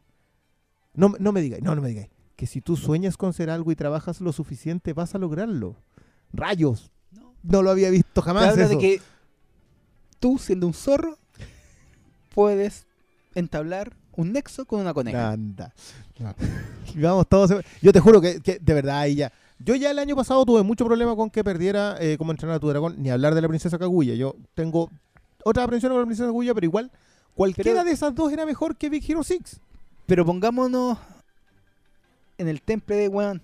Bajémosle la importancia al Oscar. Yo sé que eh, le da Es un tema de trascendencia. le, le da impulso y ojalá que weón se ponga los pantalones y se lo den. De las que yo he visto hasta ahora, cubo lejos. Lejos. Lejos. A mí, o sea, a mí me gustaría que pero- eventualmente, no la he visto, pero en general lo, lo que he escuchado, ¿Partiste, weón? la sensación es que pues, no hay función hasta ahora, pues, es el problema. Anda No, probablemente haya funcionado a esta hora. No, si están como todas a las una y media, tres de la tarde y Sí. nada más. Hasta las seis de la Hasta tarde. las 6 de la tarde, sí. em, a mí me gustaría que efectivamente hubiera una suerte de, de reconocimiento al arte en sí. ¿Cachai? Y yo creo que, por ejemplo, una película de animación puede estar nominada a mejor cinematografía, puede estar nominada a mejor diseño de vestuario, Esta es la mejor película que lo han puede estar demostrado. eh, nominada a mejor eh, efecto visual. Mm. Bueno, acá hay un yo veía los making of y una cuestión que no te lo creí. Bueno, la calavera gigante O sea, impresionante. es una cuestión que no te ¿Cachai? lo creí. Entonces, o sea, Por último, trabajo ya nominemos a la gente a un Oscar a mejor efecto visual. Si eso es, pues, weón. Sí, po. No es animación, no hay un render corriendo. Hay una filmación, ¿cachai? Hay un encuadre, hay un trabajo cinematográfico, físico. Es un efecto visual. Debería estar nominada a De- efectos de- visuales. sí. Por el solo hecho de estar hecha en stop motion. Y Eh, lograr la textura que logra, porque yo tampoco no he visto nada, he visto varios trailers, he visto pedazos. Y, y efectivamente, alguien preguntó, parece ya como Ya, a la ya, ya vamos a las preguntas. sobre la paleta de colores. Es que, Y es claro, que, efectivamente, que hay un cambio. Si te sí, vas dando cuenta, es porque que Coraline tiene que ver es con un- Japón. Coraline es una cosa Sí. muy de... Mira, la paleta de colores de Coraline tiene mucho que ver, igual que Paranorman, con, eh, con Providence, ¿cachai? Con, con Nueva Escocia, con, con, la, con la Norteamérica de, de, la, de la costa... New Hampshire. Pero es to- que aquí toda los colores cosa son orientales, ¿Cómo se llama la técnica? Box Trolls es básicamente una película british. Con toda esa paleta british, ¿cachai? Y Cuba ahora se abrió a la, a la, a la paleta... No, y tiene, tiene mucho, tiene mucho, o sea, la película es, Es oriental. po. oriental completamente. Claro. Completamente, incluso la mitología que Oye, maneja y todo eso, y que está un- magníficamente Un, bien un dato de explicado. trivia, ¿tú cachai el, el director? No, no. El weón es como dueño de, de Laika, pero a su vez como hijo del dueño de Nike. Ah, ya, Ah, estamos de ahí- de salvados. saca las lucas, claro. No, si el weón es el dueño... Bueno, hay un buenos de dato, Nike tienen un plata dato gracioso, o no gracioso, pero pintoresco, digamos, que según Box Office Mojo, las cuatro películas de Laika costaron lo mismo, 60 millones. 60 millones. 60 millones. Otra vez. 60 millones. Es que, es que ¿Cuánto cuestan las otras weas de superhéroes, weón? sí, pero, pero 300. ya, pero igual hay Cada una, una duran entre una hora 40 y una hora 33. Cacha. Es que- Eh, repasen más rato los que están escuchando el podcast las reflexiones que se pegaron mis compañeros acá en una hora y media de película. no, y ojo, ¿Cómo los yo, marcó una hora y media de película. perdona, yo, de verdad, para mí el tema de la generacional es una cosa. El tema de, lo, de la narrativa, es decir, de que contar una historia es trascendente y que contar, o sea, y que tu vida en general es una historia, siempre, y es la historia que tú le dejas a la siguiente generación. La Bueno, cantidad de capas que tiene Cubo para desmenuzar es impresionante. Es una sí, cuestión que y- le y eso va siete, ocho capas. Directamente, va directamente relacionado con el tema visual desde, no sé, po, desde el origami. De- ¿Cómo- claro, cómo trabajan el- cómo trabajan origami, ¿cachai? cómo- Los- cómo los trabajan el- mm. Todo el estilo de animación, La idea de pero usando sociedad- conceptos no, muy orientales, la idea pero... de, la que es- de que la sociedad se une a través de las historias. La idea de que no importa tu edad, la historia, la historia oral, siempre va a ser cuando claro. no existía la escritura. Y la trascendencia de eso. o de sea, hecho, la civilización se funda sobre las historias. exactamente. La gente cuando se juntó, los pastores, los nómades, se juntaron y tuvieron una historia común que contaron, ahí nació la civilización. Pero es que por eso, po, y por Kubo eso es un... Fahrenheit tan importante de los hombres que llevan las historias, pues, weón. Y, y esa Y es la el fin, de la, el fin de la humanidad Es que por algo Kubo es todo un cuentacuentos. olvide de las historias. Exactamente. Cubo no, es un es que no es solamente que sea un cuentacuentos. Él llega al pueblo a contar cuentos. Siempre es de día cuando los Claro. cuenta. Y él también tiene historias que él desconoce. Es que sí, po, son los cuentos que le contó la madre sobre su padre, que la madre nunca se, lo, nunca se los termina de contar, No, po. Entonces él no Están tiene un final, po. pendientes pa' él, claro. No, po, y no tiene un final. Porque hasta que lo tiene, po. Claro, cuando, Pero el cuando final lo tampoco lo es. po. el- el final es es el un comienzo, comienzo. de una nueva historia. No, sí, oye, puta, madre. De, de verdad que me da tanta rabia que le haya ido mal a esta película. O sea, yo, yo miraba los números la semana pasada y decía, pero ¿qué? qué? O sea, Zootopia recaudó 20 veces lo que recaudó esta cosa. No, Claro. pues, si su topia pasó los mil millones. Por eso. Ahí tenés, po, weón. Igual, No otro- sé si hay que calentarse mucho con... No, yo, es que yo, o sea, Sí, mira, cuando tú me se calienta, que el tipo no, va a seguir no. porque tiene los recursos, digamos. O sea, pero acá hay una cantidad de trabajo, amor por el, por el tipo de trabajo y más encima trascendencia. Si los tipos no Sí. intentan jugar a la segura. pero es que el, el punto es que, ya, bueno, si yo creo que la batalla está perdida, weón, somos leyenda. Lo hemos dicho aquí. Sí. Lo que nos queda es tratar de Pero si, tirar para adelante, pero si impulsar uno y... ustedes va al cine esta semana ya... Bueno, eso, vayan Sí, a ver por esto. que favor, lo- el, háganse el horario. El fin de semana, sobre todo. sí. Sí, películas ahí se puede. hollywoodenses, weón, este es lo, lo mejor que ha llegado en bastante rato. y sí, Qué bonito, qué bonito tener Sí. eso también. ¿Cachai? Que estaba pensando en lo- el- como en lo mejor del año, lo que hemos ido guardando ahí en la cajita con Green Room, Witch. eh, y meter esta también. pues, yo yo, de lo estrenado en el cine, sí. para mí esta está junto con, con The Witch. Si no son muchas más tampoco. Si, ah, bueno, insisto, de categoría comercial, porque las cosas que estrenan en una- en do- por dos fines de semana en un cine chico, a todo esto, en el Normandía estaba do- eh, subtitulada esta película. Así Sí, que no vengan con el alegato, es que, no, es que yo la quería ver Bueno, doblada. eh, de No, hecho, no, mira, que- pasemos un poquito las preguntas to- porque Lo que dicen, no, es que yo no la veo porque no llegan en su idioma original. Ah, ya Vayan a ver la weá. De hecho, vamos a partir con las preguntas. Diego Armijo nos cuenta que vio Cubo y dice que es una lata que solo estuviera doblada. Lo cierto Bueno. es que no.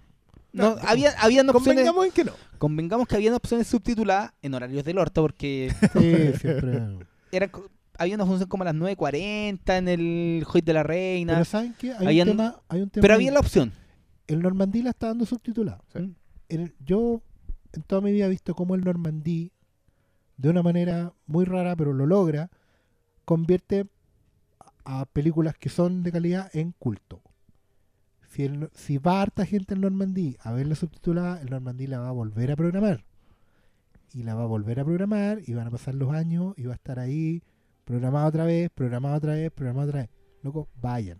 Si la quieren ver subtitulada, vayan al Normandí. Se bajan en el metro Universidad de Chile, caminan dos cuadras para adentro. es re fácil llegar. Y el Sí. cine no es, no es Sí, incluso, cómodo, ¿sabes Pero qué? sé que yo Ya- quiero ya, decir algo. independiente de eso, la gente de regiones que dice, pues, el Normandía que en Santiago, ¿saben Sí. qué? Vayan a ver la doblada, aprecien, de- olvídense un poco de, ah, pero es que acá hablaba Matthew McConaughey. No, fíjense en la maravilla de animación que tienen de fondo y que la historia no pierde nada No. porque no esté Pero yo quiero decir eso, weón, respeten igual al, el trabajo de los dobladores mexicanos. tremendo. Weón, los dobladores, esta ¿Está weá doblada en es México? dobl- sí, siempre son dobladas en México, Doblajista. ¿o no? Yo creo que era mexicano. No, el, el doblaje mexicano. Entonces, weón, Y- y yo la del- vi en pero, doblada perdón, y... Del país que sea el doblaje se merece un premio porque es notable. Es un trabajo, weón, que que no solo traduce, sino que busca reincorporar a nuestra propia cultura. Pero, de, de repente hay un trabajo Yo igual la voy a terminar viendo subtitulada. Obvio, pero, pero- hoy día quiero apoyar lo que lo, Lo que hay. poco bueno que encontráis. Hay que apoyarlo en algún momento. Si nosotros ya lo, Sí, hemos- lo, lo mencionamos a propósito de aquí no ha pasado nada. Que, que sobrevive, ¿eh? Sí, aguantado, Vamos, aquí no ha pasado aguantado. nada. De aguantado. hecho, me llegó un reporte de una función en el Parque Arauco y que no había poca gente. no, y eh, ojo que parece público- que también la están viendo bastante por esa Sí, bastante se está corriendo la voz para allá arriba también. Qué bueno. Qué bueno eso. Ya, vamos a las preguntas. Oye, vamos. Andrés Quesada pregunta: ¿Es Cubo lo mejor que ha hecho Laika? Oja. Yo, Para mí sí. Ya. Pero quizás porque esto yo le doy el 100% a Laika. A diferencia en Coraline que yo le daba mucha más importancia a lo, al- Coraline, al- sí. a lo de Gaiman. Y Paranorman, a pesar de que es una historia original, le debe mucho a todo lo que homenajea. De hecho, Es a mí me gusta. mi- yo no he visto la única Cubo, detracción que y yo tengo. Paranorman es mi regalona porque Paranorman no, no, no solo homenajea, sino que tributa y con cariño a todo lo que me gusta de ese mundo. ¿cachai? Sí, pero es muy deudora. Claro, de- No. depende mucho del homenaje. Es menos trascendente. Yo como- Sí. A mí Paranormal me gusta. Box Trolls la encuentro un disparate. O sea, Box Trolls es una locura todo completa. Pero encuentro que son menos trascendentes. Encuentro que Coraline es más trascendente para mí. A mí el me gusta mucho Coraline. crecer. Coraline Sí, me- es, me que, gusta es que mucho. tiene que ver con crecer. Cuando Sí. justamente tenías esa edad en donde crecer es una obligación biológica. Entonces, por ese lado se me pasa, pero a nivel de trascendencia, esta película a mí me pegó, pero fuertísimo. Y creo que, de nuevo, es un virtuosismo el tipo de animación. Sí, Pero narrativamente es mucho mejor. Em, Claro. hay capas y capas, weón. Si no. Muy Creo bien. que es lo más potente. Jorge Alca- Alcayaga eh, nos solicita ahondar en el tema del estado de la animación, ya que Gilby dejó de hacer películas propias y Laika perdió plata. Eh, nos dice si creemos si en el futuro habrá espacio para animación que no sea el 3D digital que nos tienen hasta el cogote. Yo creo que hay que irse acostumbrando a Minions 4. Yo creo que yo creo que Briones planteó un tema igual, que es que efectivamente Ghibli se convirtió en un género en sí mismo y de hecho que películas como la que hizo la adaptación de Terramar que hizo el hijo de Miyazaki, que haya sido un fracaso, responde un poco a eso. a- hasta dónde Ghibli puede seguir siendo Ghibli. ¿Cachai? Sí, Miyazaki. Sin- y, y sin Y sin- y agotarse. sin- y y sin sin agotarse, agotarse. Porque ya Ghibli es como que vaya a ver otra vez la misma película. Le estáis pidiendo lo mismo. Yo creo que hay, hay también que nosotros como espectadores tenemos que ser abiertos, así como tenemos que Mm. apoyar y darle oportunidades a, una, a gente como Laika. También en Ghibli tenemos que apoyarlos cuando ellos se atrevan a pegarse el salto y hacer weas experimentales también. ¿Cachai? Y no solo eso, yo creo que la, weón, la animación es tan, pero tan, pero tan, pero tan, pero tan, pero tan amplia. Hay tanta animación. Hay tanta Que hay-. Y no, no, no solo va a ser por ver, weón. Denle Sí. la oportunidad a otras cosas que no llegan al cine. Sí. Hay mucha animación, aquí se hacen festivales de animación, vayan a verlo. Y- Eh, y, no son, y no son nada malo. ¿eh? no, y que- hay, hay películas que, no sé, de repente puede llegar directa DVD, pero denle la oportunidad, no sé quién, solo en Pixar, Disney, Illumination De Studio hecho, y la weas que, de- más lo llegan. Lo que dijo Cristian, hay que dejar de pensar que la animación es un género. Sí. ¿Cachai? Sí, hay que empezar a verlas como películas. O sea, Pero- una cosa como anomaliza, que puede tener virtudes o defectos, pero es una película. Sí, ¿Cachai? sigue siendo un drama bien construido también y, de la y con su- salchicha, ¿cachai? Sí. Es otra No. weá de película, ¿cachai? Pero es una película. No ay, pero es que son bonitos Mira, ¿sabéis qué? Yo me acordé mucho de la, del diálogo, del monólogo que hace Luis C.K. cuando se sube a entregar los premios en, la- en las últimas premiaciones del Oscar. Y él dice, mira, yo quiero que ustedes se queden aquí, yo sé que todos van a hacer otra cosa, van a cambiar de canal, etcétera, etcétera, pero yo quiero que ustedes entiendan que estos tipos que están hoy día compitiendo acá, no es que se vayan para la casa a hacer otra cosa y se van a la siguiente película ni nada. Esta gente es la que hace cortos documentales. O sea, la única opción de esta gente de de verdad tener algún tipo de aprecio por cualquier otra persona es que le demos el Oscar. Entonces, por favor, preocúpense.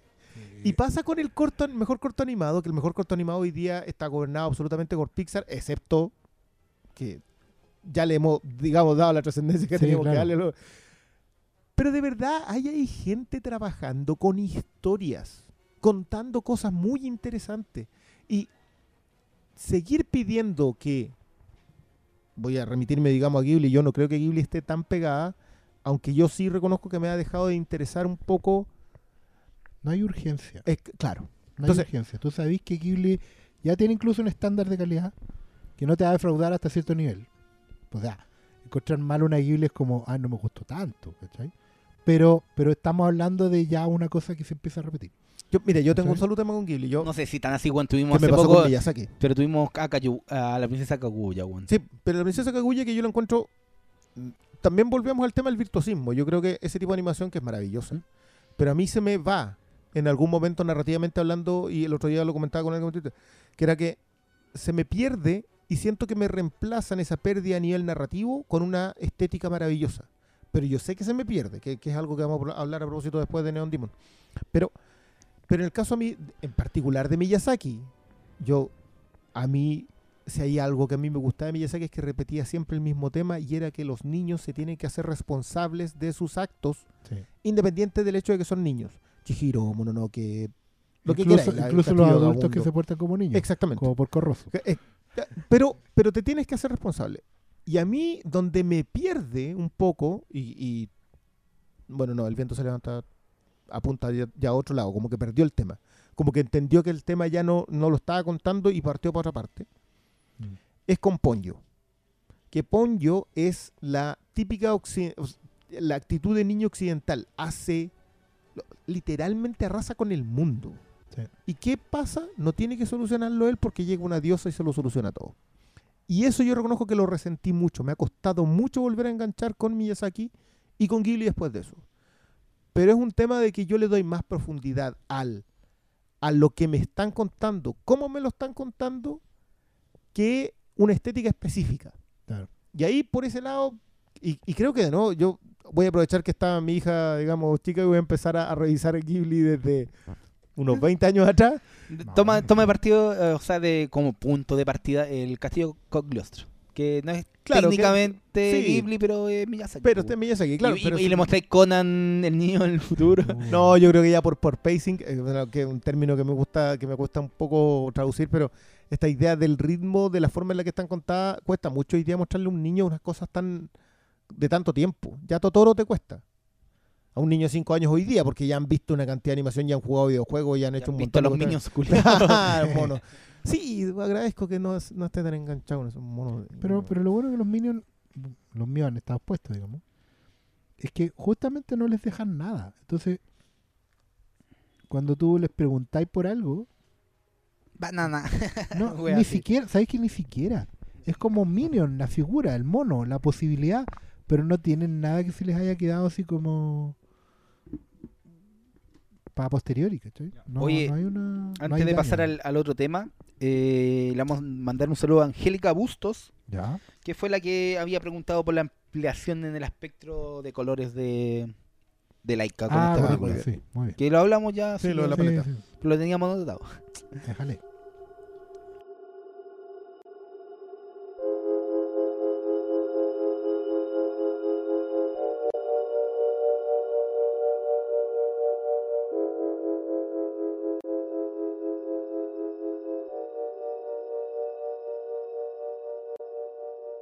Entonces, pasamos a, a- Entramos al tercer bloque. Ahora, ahora sí que cambiamos como drásticamente Oye, porque pa- pa- pasamos de algo bonito, hermoso, Bueno, a una película a una Bueno, película vacía, sobre gente vacía sí, y que sí, incluso en el discurso puede ser vacío y en la propuesta puede ser vacía, que es The Neon Demon, lo nuevo de del gran director danés. Nicolas Winding Winding. Que estoy seguro que ni No, se pronuncia así. No, pero yo, yo esperaba que dijera las Ah. siglas, N- NWR. que es un elogiado director europeo de películas como Quedémonos Bueno. con nuestra favorita cada uno. Bueno, está, está Drive. Está Nah, pero ¿cuál es, ¿cuál es la que más te gusta a ti? No sé, yo creo que todavía, todavía debe estar en Drive todavía. Yo debo reconocer que Rayo la Papa con una película que no es tan conocida de él, que es Valhalla Rising, Valhalla Rising. que es sobre vikingos llegando a América sin darse cuenta, en una película muy tripiada, con alucinaciones enferma y que está pro- protagonizada por nuestro amigo Hannibal. Sí, Don, don Matt Mikkelsen. Perdóname, pero el, el Oye, chifre. Eh, el dato, el dato estuvimos averiguando sobre NWR. Bueno, es danés, nacido de, de padre, pero criado en Nueva York. Y ahí es como que hace clic la cosa de, de- esta. Porque, ya, Vinden Refrené tiene una mirada muy especial, muy única. Yo creo que todavía le falta cuajar, pero ya tú empiezas a reconocer. Bueno, esta es una película de Vinden Refn. Todavía hay muchas cosas que le debe a otra gente. Y creo que es una de las muchas preguntas que tenemos con Neon Demon acá. eh, ¿Cuánto le debe a Mulholland Drive y a Lynch en general?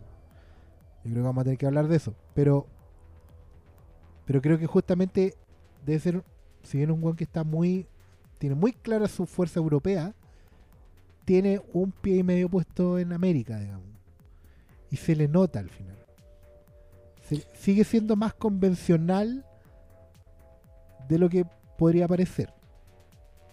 Yo, igual, yo mi, mi favorita de él es Valhalla Rising. Yo sé que, que es como extraño que no sea Drive, porque No, sé que Drive es mejor probablemente. Pero, Oh, pero no, pero de sí, de hecho Valhalla Drive, o sea, Val- Valhalla Drive. Valhalla Drive, esa sería una gran no, película. Valhalla Rising es, es muy experimental en muchas weas, entonces no es, no es Sí, una película fácil mira, de yo, di- yo- digerir. yo se lo comentaba cuando la cuando pero la Drive vendí- es la más conocida. po. Claro, cuando la Claro. vendía acá decía que era, era como Inmac Bergman en LSD. Claro. Ese es más o menos Valhalla Rising. Y, pero eran los momentos en donde yo todavía no llegaba a entender cuál es la, el- la trascendencia estética de Binding. O por lo menos a, a creer que lo, que lo está que lo estaba entendiendo. Claro, uno ve el, el, el trasfondo del, del muchacho y claro, él tiene una sobrecarga estética de herencia. De hecho, el- creo que los papás son artistas, no, no, no. visuales, una weá que no, no, no es una casa normal eso, weá. no. ¿cachai? Bueno, No. que influye, que, que sí o sí le debe haber influido en el prisma lo suficiente, digamos. Y el otro dato, para terminar la, la tontera del dato freak, que bueno, Vinden Refn es ciego a los colores, color blind. Ah, claro. No sé si es, es literalmente que One blanco y negro, no lo creo. Pero No, tiene un colorblind tema, es pasa- colorblind tiene un tema con los colores. Y además es disléxico. ¿Cachai? Entonces, necesariamente ordena los factores de otra forma. Y tiene una pata menos. Pero no, tiene codos. Eh, Hermafrodita. Pero bueno, a ver, perdón. The Neon Demon es la historia de una eh, postadolescente, es una chica de, De una menor de edad. de menor de edad. No, es menor de edad. Bueno, postadolescente. Es Carmela llega a la ciudad. Eh, Carmela llega a la ciudad y que eh, empieza a entrar porque ella es odiosamente atractiva y entra en el mundo del modelaje. Así es. Y esta entrada en el mundo del modelaje empieza a despertar una serie de eh, personajes a su alrededor, todos en actitudes que sí o sí están relacionadas con la belleza de ella. Ya sea porque o tienen celos o les atrae la inocencia pueblerina de esta mina Claro. o Que porque son escena- parte de otro mundo, po. Es que hay una escena que ella misma. como el, como el define. personaje que Keanu Reeves que representa toda la mas- mas- masculinidad excesiva y que digamos spoiler pero que te meten obviamente por esa puerta el tema de la violación ¿cachai? que es como el mundo ajeno que representa esta, que esta pasa es que, mujer claro, hay, hay dos escenas que, que definen muy bien la trama de la weá. La primera es cuando em, la, el personaje de la El Fanning, Jesse creo que se llama, le cuenta al, al, al, al- al como amigo que tiene, porque esto parte, ella llega en el fondo a Los Ángeles, desde Georgia, se me quedó muy grabado eso. De Georgia, creo que en algún momento alguien le pregunta si es, si mormona o así. Y porque eh, onda en Facebook conoció a un loco que aspiraba a ser fotógrafo, le sacó un par de fotos y con eso se va a presentar en Los Ángeles a una agencia. Y hay un momento que están conversando ellos y le dice, lo que que yo no tengo ningún talento, le dice la mina. Yo no escribo, yo no canto, no bailo. Lo único que tengo es que soy bonita. Es la única que tengo. Y claro, la buena es enfer- enfermantemente hermosa, ¿cachai? y se va y entrando en este después se va dando cuenta que toda la película y todos los personajes giran en torno a. Le dice, pero es que todos quieren ser yo. De una u otra Que manera, todos los personajes que la rodean quieren ser ella. ¿Cachai? Ya sea porque quieren ser su pololo, ya sea porque quieren ser ella misma, con tres años menos, cuatro años menos, porque quieren comérsela, ¿cachai? Porque quieren eh, violarla, lo que sea. Pero todo gira en torno a ser como ella. Incluso ser pueblerina inocente otra vez, ¿cachai? Todo No. gira en torno a ella. Y sobre no eso se si tanto, la eh, película. pero, pero es más como el tema del es, es muy patente el tema de los celos porque la historia tiene re pocos personajes pero te meten a unas modelos bueno, que son jóvenes pero para ellas ya están te Sí. sientes que ya están en Lo el dicen, polvo A los 21 está ahí Sí, y creen que ya están meando polvo y un poco menos, pues, ¿cachai? Pero ellas se dan cuenta que llega este personaje que eh, rompe el- la norma y está destinada a ser lo que ellas no fueron, ¿cachai? Entonces toma ese eje y te empieza a meter también toda la volada sexual que está muy marcada en esta película, Pero muy Porque- ajena, ¿sabes que a mí eso no es pero es me- ajena, me pero gusta? está relacionada por la atracción que sienten hacia este ícono, weón. porque Que es como un... eh, bueno, la película, yo me preguntaba por qué se llama The Neon Demon. Lo del neón es obvio que tiene que ver con esta cosa plástica y vacía de toda la estética y de toda la historia. De hecho, pensaba que una de las pifias que puede tener es que su guion es muy simplón. Pero creo que justamente eso es parte de la, de la historia. La, la película pretende ser una clara metáfora de lo que es esta cosa del neón, que es una luz falsa, que es una cosa vacía, plástica. Y en general, yo creo que Wendell Refn aquí se, se la juega y por algo firma la película. Que no me da mucha risa. Sí, yo, Yo, yo primera tengo que que veo una película, una firmada como si fuera un cuadro. ¿Cachai? NWR dice al principio de la película. Firmado. ¿Cachai? Em, por, por debajo de los créditos. Y tiene mucho que ver con eso, con, con, con poner un cuadro muy plástico, como artista plástico. Pero también tiene que ver con que, em, en el fondo, ella va creando un demonio interior la, la personaje, la Elfani. Y demonio no como un- una criatura del mal, sino que como un daimon. Como una suerte, como tú bien lo dijiste, como un ícono. Como, como un, un- un- un- una criatura. Es como, un, es como un avatar, weón. Un es, avatar. es algo que hecho, no es ella, pero es lo No. que todos aspiran y que quieren tomar esa figura, ¿cachai? Es, es- es, digamos, si hubiera sido oriental, le habría tenido que traducir como el dios neón. ¿Cachai? Pero al mismo tiempo, la película encuentro que es bien conservadora. que no se trata de una película cochina. ¿Cachai? No, no creo que caiga tanto en la cosa sexual, vamos a decirlo, Es que, sino que se enfoca más como, como en, en, en, en la percepción de, de, de la belleza, de la composición. pero es que yo creo que todo eso va relacionado. Sí, pues no, el, tema, el, se- el sexo no es un tema central, pero es No, un no. añadido. Porque, puta, yo hice una reseña de esta película antes por ordenar un poco mi idea sobre una Sí, web claro. como esta. Y hablaba de la única palabra que se me ocurre para hablar de Neon Demon es la porcelana. Es que es. Esta película es porcelana, es algo frágil, bello, pero vacío por dentro, ¿cachai? Y terrible también si te cortáis. Y ahí está, pues. Eso es Neon Demon, pues, porcelana. ¿Cachai? Entonces, pues también uno puede comprender un poco la dinámica que se trazan con la historia, que para mí no está bien lograda. No, de hecho, creo que es la, es la- es la película menos consistente que le he visto a Winding Ramp, Yo creo que es la que menos le importa la historia. pero porque también la historia no es lo que prima, po, No, es la imagen. Es, es el cuadro, es la composición, la textura. De hecho, me quedaba pegado mucho rato eh, mirando las texturas de la web. No, no solo por el tema que use mucho brillito y. Puta, aquí me aborrece en un momento porque usa harto lens flare, pero casi no se nota. Es como J.J. Lo ocupa mucho de día y Aprende. lo ocupa mucho de, en las tomas en el motel. Sí. Hay, Pero también hay mucho simbolismo, no sé, po, también Pero, ¿cómo definía esta película? El triángulo. La Sí, vagina, el triángulo vagina que sale. Todo el rato está lleno de triángulos. Entonces, sale la trifuerza es una película también obsesionada ¿Por qué con, con- sale eso? Porque era como la era como la triada que ella misma podía tener, ¿cachai? Ya, Pero, yo- ¿sabes qué? En ese sentido las metáforas son bien hueones. Son Sí, bien pero, pero eh, todo No son con esta. Entre, entre weón. lo que es la fijación por la belleza de este personaje y también lo que trata, para mí fallidamente, hablar sobre cómo las mujeres eh, se enganchan con ese tema, ¿cachai? Y que, que algo raro no- porque es una película contada por un hombre, dirigida por un hombre. yo, yo acabo de entrar porque yo discrepo, de, digamos, de, de dos cosas que son como el análisis más... Yo no creo que haya eh, vacío en la en la forma de enfocarlo. Yo creo que entiende o intenta entender este mundo en donde la y, y es textual. La belleza eh, no lo es todo. Es lo único.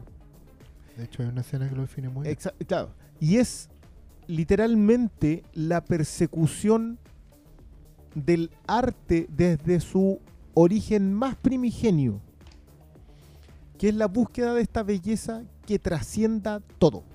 Claro. Y quizás los que mejor reflejan eso son el personaje del fotógrafo y del diseñador. No, Porque ambos la ven y lo único que quieren es capturarla. Lo único que quieren es poder tomar lo que ella tiene y llevarlo a un siguiente nivel en donde todo el mundo lo vea y ellos estuviesen ahí para mostrarlo. Claro. Y, a la vez, y, y siendo eso tan profundo, yo encuentro que no queda siendo por encima. Ahora, la historia de esta niña que tiene esa belleza, que es que todos quieren tener, que todos y los que no quieren tenerla propiamente quieren llevársela al resto del mundo y que termina en un lugar en donde literalmente te mastica para tratar de ser tú y tratar de quedarse contigo, que es al fin y al cabo, ojo, para mí el, neo- el demonio de Neón es Los Ángeles. ya.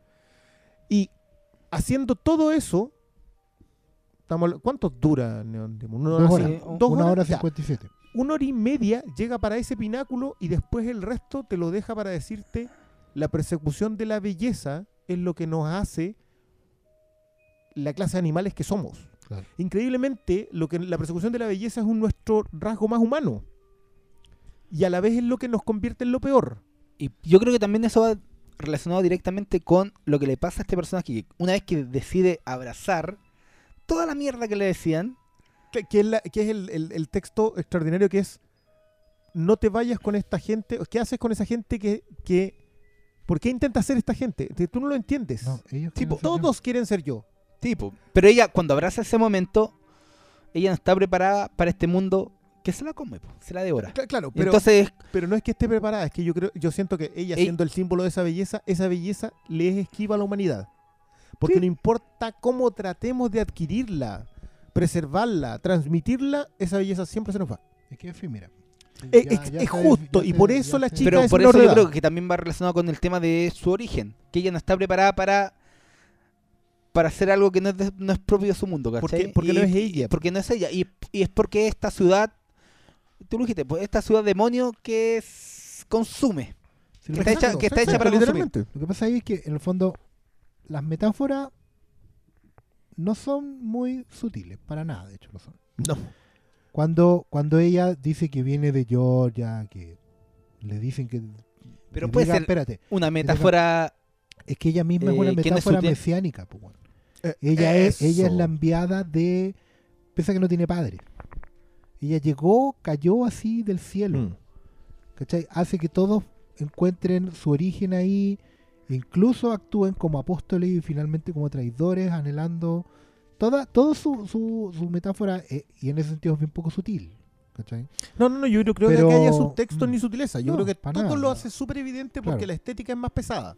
Claro, eso, eso, eso puede ser un, un punto que le da sentido a esa, a esa poca sutileza. O sea, el uso de la luna, por tú, eh, Mm. es, re- es bien bruto. Incluso en la escena final de la Llena Malón. Que a mí, a Porque la- el tema de las mareas Sí. es... Eh, Es, pero, pero tiene una presión, un- una composición que de puta madre. No, no, no, o sea, es que, a ver, yo, yo acá que- quiero que hagamos abandono de eso. O sea, esta película estéticamente es no, extraordinaria. sí, sí, digamos, Punto. Hablemos de otra cosa porque, Sí, ya- porque- Es que, si- si- el punto yo no creo que- eso ya está, es que pero- si narrativamente logra su objetivo. No, yo creo que es que no narrativamente tiene- lo vota. O sea, no- de hecho, por eso no la metáfora te la tira en la nariz. Por eso. Literalmente te la tira en la boca y no te la podés ni sacar con agua. Sí. O sea, en la metáfora, tome, aquí es esto, yo estoy contando esta historia, cómo esta belleza al final pasa con esto y esto otro, y, y no pretende contártela de otra manera, no pretende esconderte la historia, no pretende Mm. nada, no, acá no hay subtexto, es texto, pero que yo te lo cuento de manera particularmente embellecida. No, yo también creo que es una película fallida porque todos seguimos esperando que nos vuelva a contar algo como pasó con Drive, en donde sí te contaba una historia que estaba construida, que tenía nudo, que tenía actos, que tenía, etcétera, que tenía personajes bien definidos, etcétera. Acá Pero no. no, yo creo que va- es que cuando te hablo de narrativamente estoy hablando no solo del texto, sino también del subtexto. Y no sé si aquí está tan Es que, bien que manejado. yo no creo que hay yo creo que no hay. Yo creo que no hay. Y ese es el punto. Yo creo que hay que verla con esa mirada. Es una buena mirada. Cuando yo la empecé a ver, era inevitable. Bueno, vamos a ver cuánto de Mulholland Drive tiene esto. ¿Cachai? Porque la anécdota es similar. Y estamos hablando de un director que además también se considera a sí mismo un artista, como Oye, Lynch. un punto para aprovechar el momento. ¿Mm? Que Nico Bascuñán justamente nos preguntó si ¿Ya? Neon Demon se quedaba corta con una película Exploitation, apuntando más o menos lo mismo a Mulholland Drive. Claro. Pero dice que no le llega ni a los talones. Es que ese es el punto. Mira, un pintor, dos pintores, dos artistas pueden repetir temas. Pero al final lo que importa en el arte es la ejecución. Y aquí el weón en los 15 primeros minutos me dejó más que claro que su ejecución era propia. Sí, es algo que-. Y, y ahí en ese sentido yo creo que si van a ver esta película, que, que la verdad todavía no sé si recomendarla, por- no porque sea ni buena ni mala, sino que porque creo que es un viaje. Y algo distinto. es un viaje completamente diferente. Entonces, háganse el tiro a la idea de que van a ver una weá muy personal, muy propia. Yo en un momento también sentí que este papel está escrito para la del Fanning. Yo, yo creo que ella no es- se o sea, puede- yo no sé qué otra chica podía hacer esto. Yo, yo creo que no existe, esta película no se podría haber hecho con otra actriz. Y lo, por lo menos lo mismo, me sorprende mucho cómo a lo largo de la película, las otras dos modelos se van pareciendo a la del Fanning. Mm. Y al final, Bueno. son literalmente el Fanning. Una weá, pero, weón, no sé cómo Y solo una de ellas está preparada para. Sí. Y, Para eso. Sí, y es curioso. Y lo otro que quiero destacar de esta weá es que me impresionó mucho, mucho. Sobre todo porque yo leo cómic. Hago cómic y edito cómic. Y una de las weas más difíciles que hay es expresar mucho con dibujos, no con palabras. Mm. Y aquí, puta, las tres minas, las cuatro minas, la Llena Malón, la del Fanning, las otras dos, hay momentos con una movida de ceja expresan cambios de ánimo, cambios de humor, expresan procesiones completas por dentro. Puta, hay mucho, mucho de eso. La Elle Fanning se transforma levantando una ceja, moviendo un poco la boca. Es heavy. Hay un las tema, hay un tema de maquillaje. Yo, yo la, a la Elle Fanning tú la puedes ver tres o cuatro veces y en una es, es como, no sé, es como la Sharon Stone en Casino Sí, y en la otra es virginal una de una manera que- impresionante. Yo no, no, no. Sí, yo creo que derechamente, yo no sé si podría haber hecho Binding Ref esta misma película con otra. Sí, po. No, no, no sé quién, quién Hay, podría hay dado un el tema con cómo el weón encuadra a la Jenna Malone para aprovechar los ojos que tiene y la weona humedece los ojos y a ti te queda claro que pff, tiene un río de procesión por dentro. Ella es lo mejor de la película. ¿eh? Sí. Yo, yo creo que la Gina Malone, bueno, hace rato ya que viene mostrando que la que, que tiene talento, pero, pero acá. Y de hecho, oh. por algo saca la escena perturbadora que saca con, Oh, con un aspecto que- funeral. oh, Solo iremos. De hecho, de hecho queda claro como desde un principio de que algo va a pasar con ella y la El Fanning. De Sí, entrada, te lo muestro de entrada. cuando- eh, porque es la típica historia. digámoslo de nuevo, esta weá no tiene nada argumentalmente novedoso. Es la historia de Carmela y usted sabe, cuando Carmela llega a la ciudad, la primera persona que se acerque con buenas intenciones es la que es la que algo se trae. En la que se la cifra. Oye, antes, Claro. antes de pasar al otro, a- al, allá al final, hay una pregunta. Por no nos hicieron muchas preguntas en Demon, pero Diego Mesano pide comentarios de Fílmico sobre la banda sonora. Ah, sí. Yo, a cargo de Cliff sí. Martínez. Esto yo lo comenté como cuando escuché el disco a, no sé, mediados de año. Yo creo que lo lamento por Soderbergh, porque viene trabajando con Cliff Martínez como desde Sexo, Mentira y Video y quizás antes de que quien le haya sacado más el jugo haya sido Binding Ruff. Porque yo creo que este disco de Martínez, de- que es un acto de hipnosis, porque es un disco pegadísimo, funciona tan bien en la película y aparte termina siendo una paleta pictórica más. Sea, está sí. tan fundida con la estética que, te- que es una. No, es una joyita. no, no, de no, lo no voy a importante. separarle la película. No, no No, voy a de hecho, separarla. nada. Es más, ¿sabes qué? Yo, yo sé que probablemente lo saben, pero en, en algunas exhibiciones de Neon Demon en Los Ángeles, iba Cliff Martínez y firmaba los discos. Ya. Y en una charla con Binding Ref. Entonces, Binding Ref enten- entendió desde un primer momento, lo captó, pre- le dio la importancia necesaria al trabajo de Martínez, que, de nuevo, para mí es... Es que de verdad, De lo es mejor del verdad año. eso. Uno que no es necesariamente especialista la va, el uso del color, sí, esto, como es el blind color, o color blind, digamos. porque los colores y la música son uno solo. Sí. Tú puedes decir La, la música- secuencia del, del, del estroboscópico Sí. es... uf, Oh, sí. ya, no, pero ya. O sea, los colores que están ahí están en la música, tú escucháis la música y veis en esos colores. Si te pegáis y, un y viaje. no solo, y no solo los colores, también está el sentimiento que intenta También. transmitir la misma película y esa agua es potente. Sí. Sí. Y eso No, yo no, creo que lo- es lo que te- eleva. Te va apretando cuando te tiene que apretar, pero no es, no es el ejercicio de la fanfarria para elevarte, por ejemplo. No. Sino que, es- insisto, creo que la mejor definición es que es parte de la paleta. Sí. Y de hecho, si Es un Bueno, color yo, les más- reco- yo les recomiendo que vean Neon Demon porque tienen que escuchar esta música con esa imagen. Sí, Y es lo que le da todo. completo. Yo creo que en general es una, es una película para ver en la mejor calidad posible. Sí, sí, y Ojalá en la pantalla, la más pantalla grande, más posible, sí. Lamento mucho que no se haya estrenado en cine, pero la verdad es que la produce en un estudio chiquitito, a pesar de que tiene apoyo de Amazon Studios, pero Amazon le No, interesa pero, el pero Amazon la compró nomás. Claro, Sí. pero, pero está para el streaming, digamos. Pero ojalá la vean en las mejores condiciones posibles, la mejor pantalla posible, si es que la quieren ver.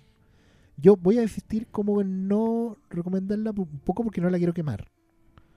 ¿Cachai? ¿Qué mala weá? No, No, no, no, no quiero quemarla. Yo ¿Pero creo qué? que una, una película que se digiere lento, no es, es como es como ir a Ah, un tú decís porque la gente va, va a reaccionar mal y va a decir, va a decir, no, no vean esta weá. No, es que ¿Qué importa hay un la tema plebe, con la sobreexpectativa. Dejemos, porque sí con- que- con Mira, la yo te voy a decir una No, otra cosa. Yo, no, no, no, ese, ese- es no, el sentimiento no que voy- le está dando. No Por- voy a no, dejar para, pasar para, esta oportunidad. No, mira. pero él está dándole un sentido de no quiere quemarla porque la misma No, gente es que la, yo- va, la, la va a Vale, desechar. Yo comparto la idea de que estén preparados para ver Neon Demon. Porque no es una cuestión de que tú llegué y te sentí, que es lo mismo que pasó con Mulholland Drive, al fin y al cabo. Que porque tú no llegabas y te tirabas ya a verla. Sino que era como que alguien te dice, no, es que esta película es impresionante. La gente la- veía y decía que no sabía lo que había visto. Acá sí sabéis lo que había visto. Y en ese sentido yo creo que igual es mejor decirle a alguien, ¿sabéis qué? Es- La película no es fácil, pero solo verla ya es una maravilla. Y deleítate con eso. Después quizás vaya a la otra. A propósito de lo otro. No, sé que deberíamos darle más en el, en el tema comiquero a propósito de la de Luke Cage Ajá. eh, y de Doctor Strange y de cualquier película de superhéroe. Yo creo que cuando tú valías la existencia de una plebe, también valía la experiencia, o sea, la, la existencia de la aristocracia ñoña. y, y cortémosla. O sea, yo estoy chato de los reyes ñoños, princesas nerd, eh, varones, eh, eh, geeks. eh, ¿qué, qué, qué pasó? ¿En qué momento nos llenamos de tanta esa gente? No, ese no es mi. No es mi. Pero no es el punto. Yo lo hablé, no, yo lo hablé directamente porque él estaba diciendo no quememos una película, Pero si la- porque la gente la va a. No, pero ese era el Respete- punto, respetemos nuestros auditores. Nuestros po, auditores hoy día que si están escuchando esto y que ya vieron que sí, está bien, hicieron pocas preguntas, no la han visto. Winding Ref viene a la baja porque a la gente después de Drive nada les ha convencido. Perfecto. A todo esto, no es malo ver el documental de My Life Directing. Porque, porque refleja muy bien este comportamiento del artista. Que, que- que el tipo, yo creo que se metió en el cine porque le gusta hacer cine, pero pero está empezando a sentir la perturbación de no poder cambiarse, Claro. de tener que quedarse en una sola cosa y de tener que hacer un tipo de cine que sea más brutal, más violento. Que, eh, a todo esto Neon Demon es muy poco violenta. Sí, yo a- ahí eh, no me explayé mucho en eso. Ahí, yo sentí que una película bien, en ese sentido, bien conservadora. No, no, no goza de, de- Bueno, tiene una escena que uno podría definir como gore, pero es más poética que otra cosa. La escena de la luna, digamos. Pero, por ejemplo, me llamó mucho la atención que cuando a, a la Elfarin le piden que se saque toda la ropa, ¿cachai? Nosotros ya sabemos que ella es menor de edad. Y curiosamente, la cámara es muy pudorosa y no la muestra. ¿Se fijaron en eso? Es como que, no, ustedes saben que no. Este no es el punto. Bueno, tú que estás una de las mayores ¿Cachai? críticas que le hicieron en Cannes fue porque era casi una apología a la pedofilia. Y yo encuentro que nada más alejado de la realidad. Para nada, de hecho, es todo lo No, pero yo creo que De es hecho, por el personaje de Keanu Reeves, weón. Y porque, Por los comentarios sobre la chica del 214. y, y porque el, eh, y porque este mundo le hace mentir sobre su edad que tiene 16 pero tiene que decir 19. Claro, Porque 18 es muy cerca de lo prohibido. eran 16 y 2 meses. ¿no? Era muchísimo. Pero, pero la película comparte eso con uno. Como que no, no, no te deja. No hay. Hay una pura escena que es como subida de tono con una menor de edad, digamos. Pero es una fantasía de otro personaje. ¿Cachai? Y tiene que ver con las perturbaciones o, lo- o las deformaciones del, del otro personaje, no, no de la niña. Eh, eso es muy bueno también de mostrarte lo feo de la belleza. Claro. Que esa, y esa que es como lo, lo tira en ciertas aristas, pero nunca lo profundiza tanto. Sí. En ese sentido yo la encuentro fallida. En el sentido de que el texto está muy fuerte Podía. y podría haber trascendido un poco más. Pero como que lo hace a su pinta y eso también es valorable. Sí, es, es- es su manera de sacarlo. Y bueno, la película está en, disponible en Blu-ray, digamos. Y Sí, probablemente subtitulada al español y streaming todo y sí, Y si, claro, pueden ver el streaming por Amazon si es que tienen... claro. Y si llega a caer por es ahí más por difícil, no, es tan fácil ver Amazon Prime así como así. ¿Eh? No, es complicado. Oye, antes de, de pasar a las preguntas finales random, que no tienen relación con estos temas, yo solo quería decir que cuando yo hablo de plebe, no es desde un pináculo viendo hacia abajo a los buenos que no saben lo mismo que yo, sino que es a esa gente que descarta cualquier cosa que es no lo genérico o lo, o lo que su experiencia Ya, pero son mal gusto nomás, po. plebe, pues, weón. Tú, tú, obvio, yo sé que el- ya, el- vamos, el- ya va, entiendo, va- relacionado con el plebeyo del rey. No, weón, es- Patricio, claro. no, no, no, es el término del weón que no, no, acepta, no acepta lo diferente, weón. Y, y por eso me molestó cuando este dijo, cuidemos la película, no la quememos. Weón, da lo mismo, véanla. Háganse su impresión. Ese era mi Sí, punto. eso sí. En eso sí yo concuerdo. Eso sí. ¿O no? Sí, no, no, de no, completamente. Sí, Haga- hagámonos Yo, toda yo la impresión que, que tenemos. la gente bueno, dé un tweet o es plebe, que- y, y hay un trasfondo, Y weón, no es sabes tan que sí fácil. está bien, porque ya, si la van a basurear, yo la voy a defender.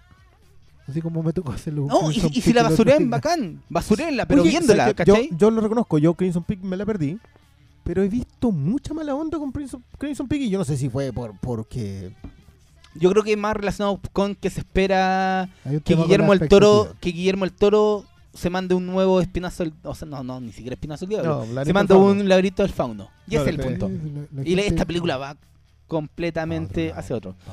Oye, vamos Ya. a las preguntas cortitas para ir preguntas. terminando. Eh, Paulina Díaz solo manda buena onda infinita para el equipo del Flamecast.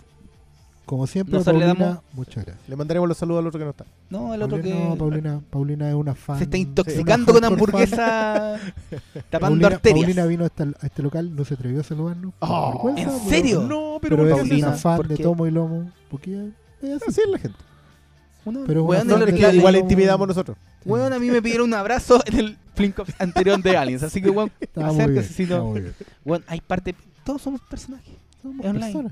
aquí en Carne y Hueso es diferente. Eh, Oye, Francisco Silva nos pregunta por The Wilder People de Taika Ah, yo, eso lo veo. Yo no lo he visto. Yo me comprometo a, antes de que termine octubre, poder eh, conversar un poco. Y, y yo creo que, ¿sabéis que Lo conversamos en alguna ocasión con Hermes, que le debemos a um, What We Do in the Shadows ¿Qué es el director? la promoción de verdad, claro. el- Habría que hacer un. y que viene sí. con Black Panther. Podríamos hacer un capítulo de esta película No, y no, no, de- perdón, con Thor Ragnarok. Black Thor Panther viene- Ragnarok. No. Pero ese ya el próximo año.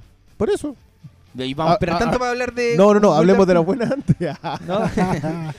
Eh, Valentina Tagle dice que sería bacán que comentáramos sobre la productora A24, que es la que ha hecho Muy bien, películas sí. como Ex Máquina Green Room y, Eh, no, no, no, y The ¿no? Witch, porque dice qué efecto tiene productora de este tipo frente al cine comercial que nos nos mete la pichula por la Pe- pe- garganta semana a semana. Estoy seguro que se- ella no escribió Bueno, eso. ella, ella no lo explicó, Ya, pero Por supuesto.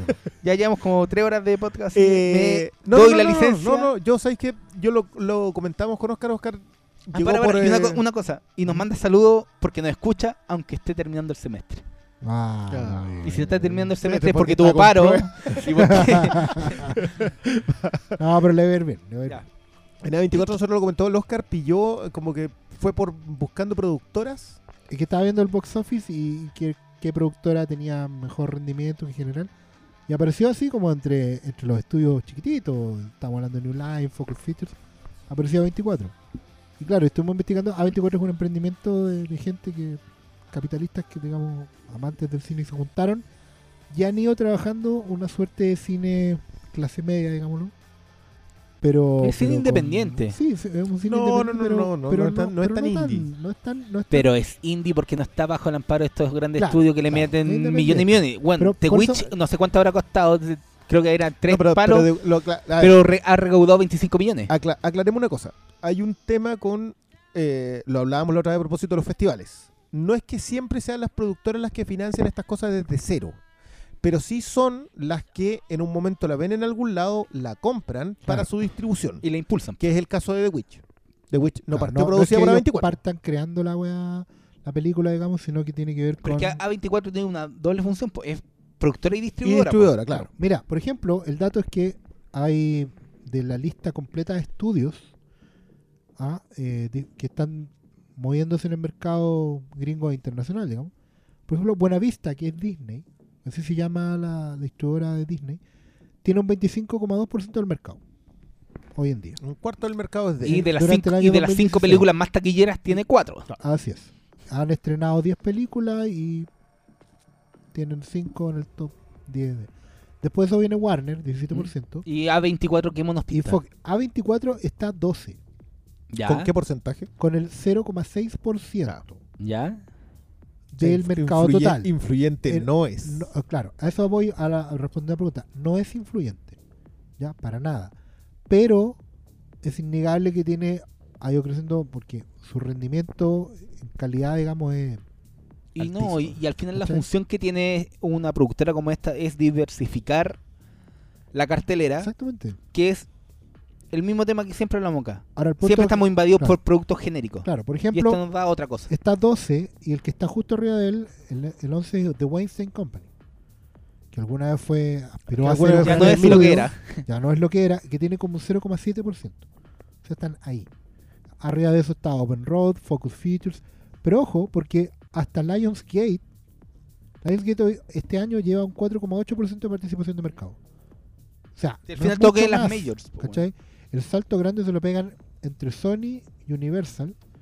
Paramount tiene 7, Sony Columbia tiene 8,8 y Universal tiene 12%. Claro, de Warner y Disney son Ya, los mucho- dueños. Mucho mundo Ya, pero, digo yo. pero ojo que, que yo, a propósito de A24, A24 viene una película que se llama 20th Century Woman, o Sí. Women, eh, y, y es una de las cosas que le tengo echado el ojo para fin de año. O sea, por reparto, por tema y porque la dirige el.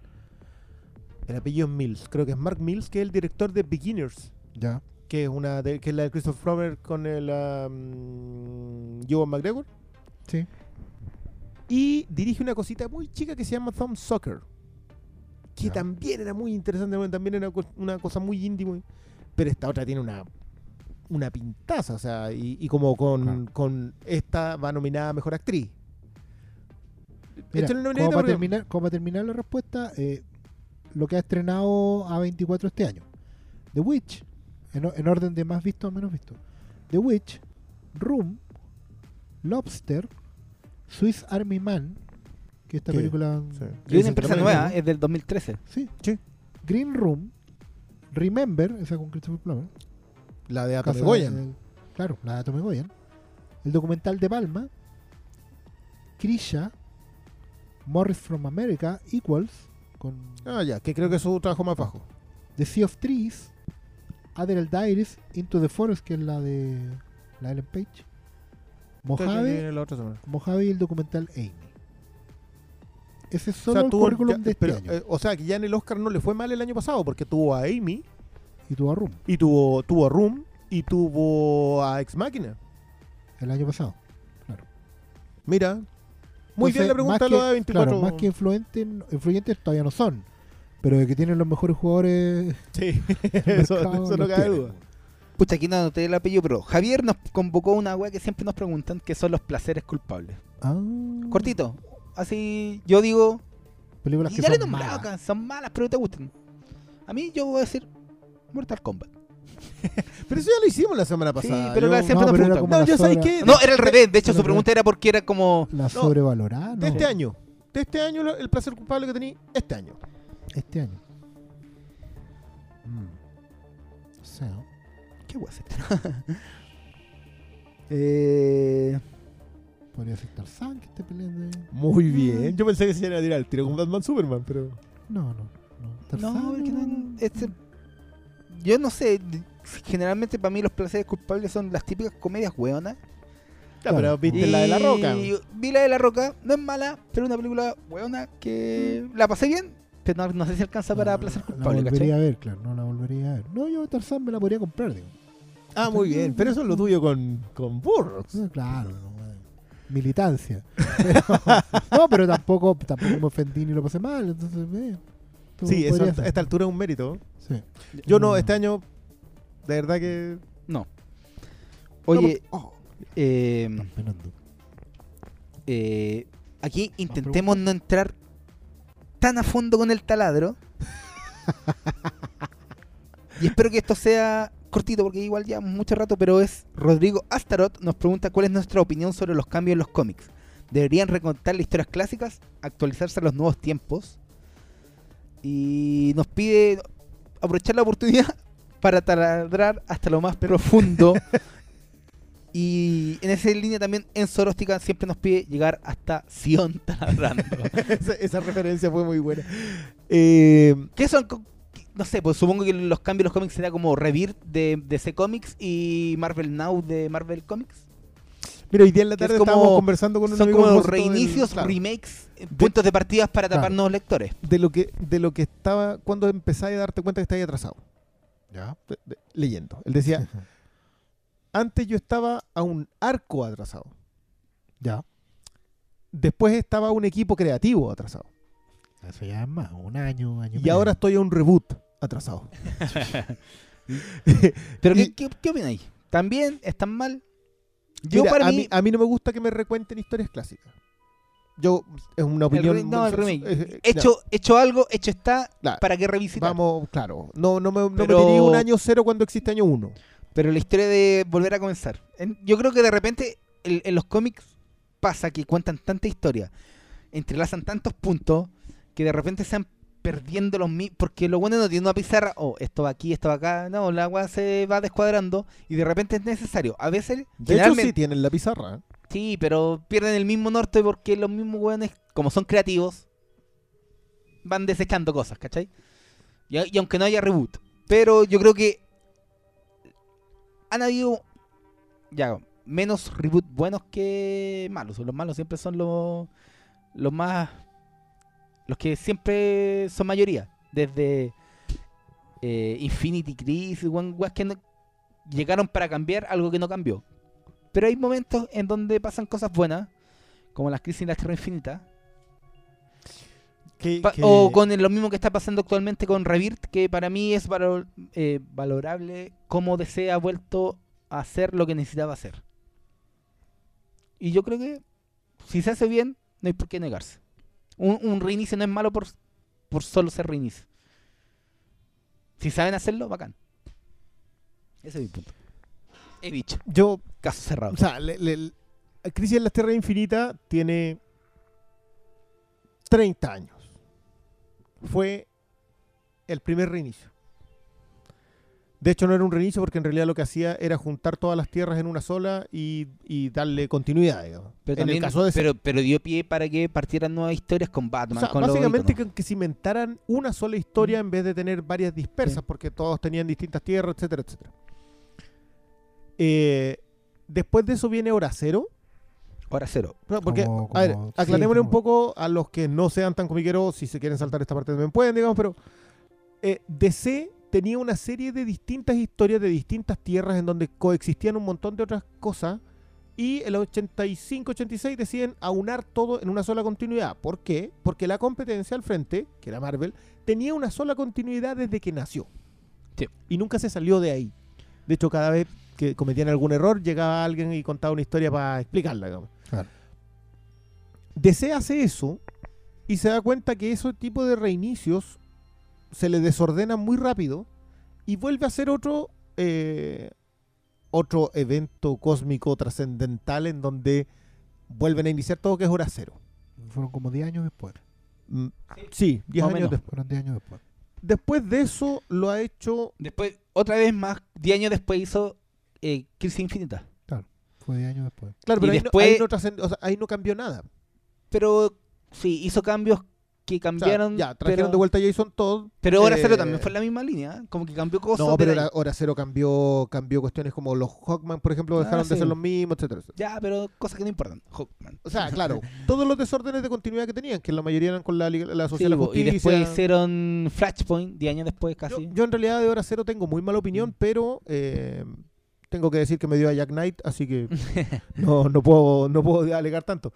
Pero si te fijas, como cada 10 años vuelven a intentar hacerlo, creo que la más baja de todas es eh, Nuevo 52 en el sentido de que no generó aporte en los reinicios, con excepción del de Wonder Woman, que, que es tremendo, pero que también perfectamente podría haber sido una historia Es anterior. Ese, ese es el punto. ¿Hasta, ¿Hasta dónde necesitáis los reinicios de verdad para contar esa historia?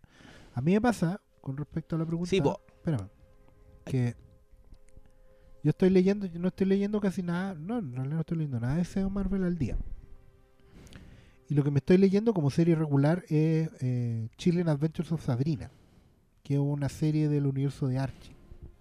Archie. Archie. Cuando en la vida yo pensé que iba a leer Archie, después de haberlo leído cuando cabro chico. No, no nos vamos a, a sorprender.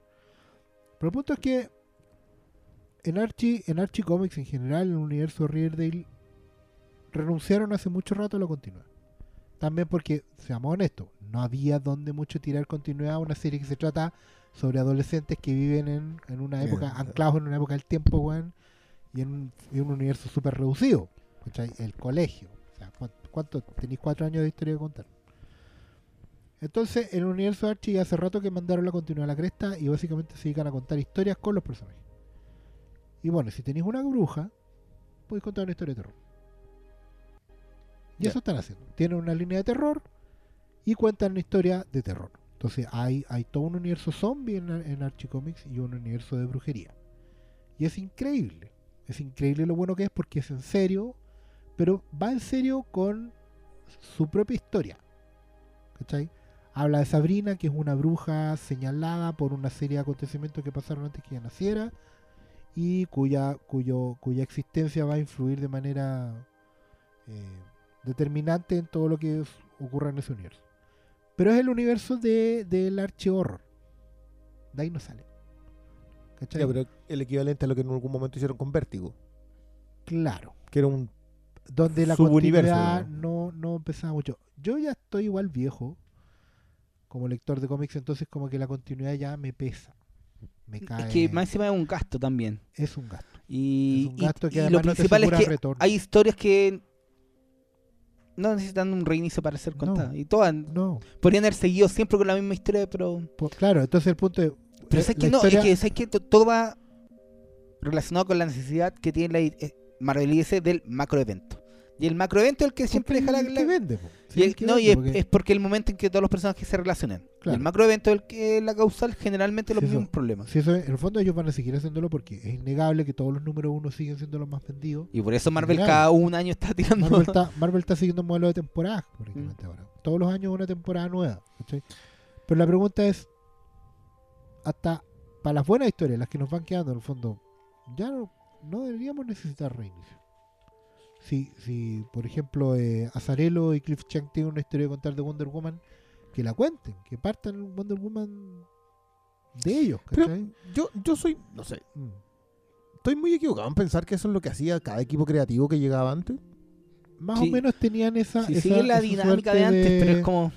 Pero también porque- porque- pasaba que, pasaba que, y de hecho, hay que decirlo, los autores hoy en día están arrancando las editoriales porque básicamente no se quieren anclar un año dos años con, con la... Pero, pero mire, yo me acuerdo de la etapa de eh, Wade y Bieringo en Cuatro Fantásticos. Muy buena etapa, por cierto. Por cierto. Pero esa cosa es cerrada. Claro. Termina- Partieron ellos... Y, O sea, y terminan con Jack Kirby resucitando a la cosa. así, Claro. Jack Kirby es Dios. Y una cuestión así, pero absolutamente fuera de continuidad. Claro, porque en el fondo no, no se anclaba... con- es que ahí, claro, tenéis personajes con los que podéis hacer eso. Ya, pero, pero ya.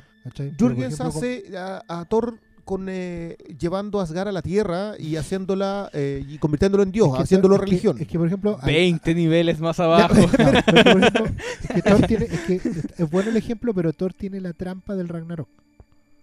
que finalmente como cierran eso. de hecho. igua- que es la misma de Hawkman, entre paréntesis. Tanto Hawkman como Thor tienen la particularidad de que van a morir y van a reencarnar. Eso, por eso esos dos buenos son tramposos. ¿Cachai? Mm, un De hecho, es un buen de hecho, si te ofrecen un guion, claro, lo que más te conviene, oye, trabaja con Thor, pues, weón. Porque puedes volver a contar la Mm. weá. ¿Cachai? Eh, en el fondo es, es como. Pero, por ejemplo, meterte con Batman hoy en día. Con la No, continuidad de Batman es uno. Ya, pero mira, mira cómo se mete Morrison. Morrison se mete, deja la escoba.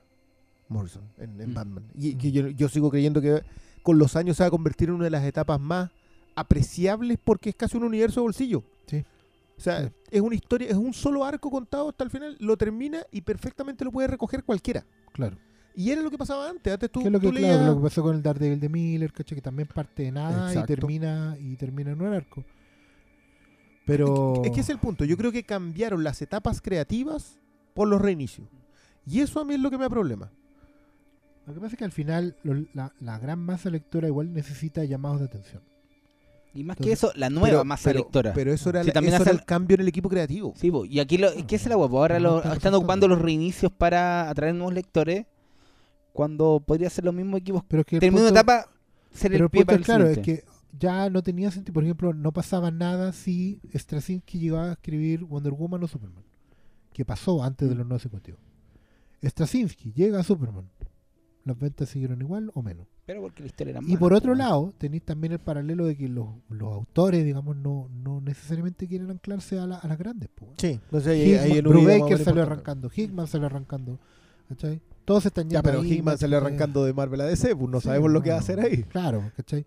Pero, puta, Romita se fue a DC, pero tampoco eh, se encontró con, con mucho espacio.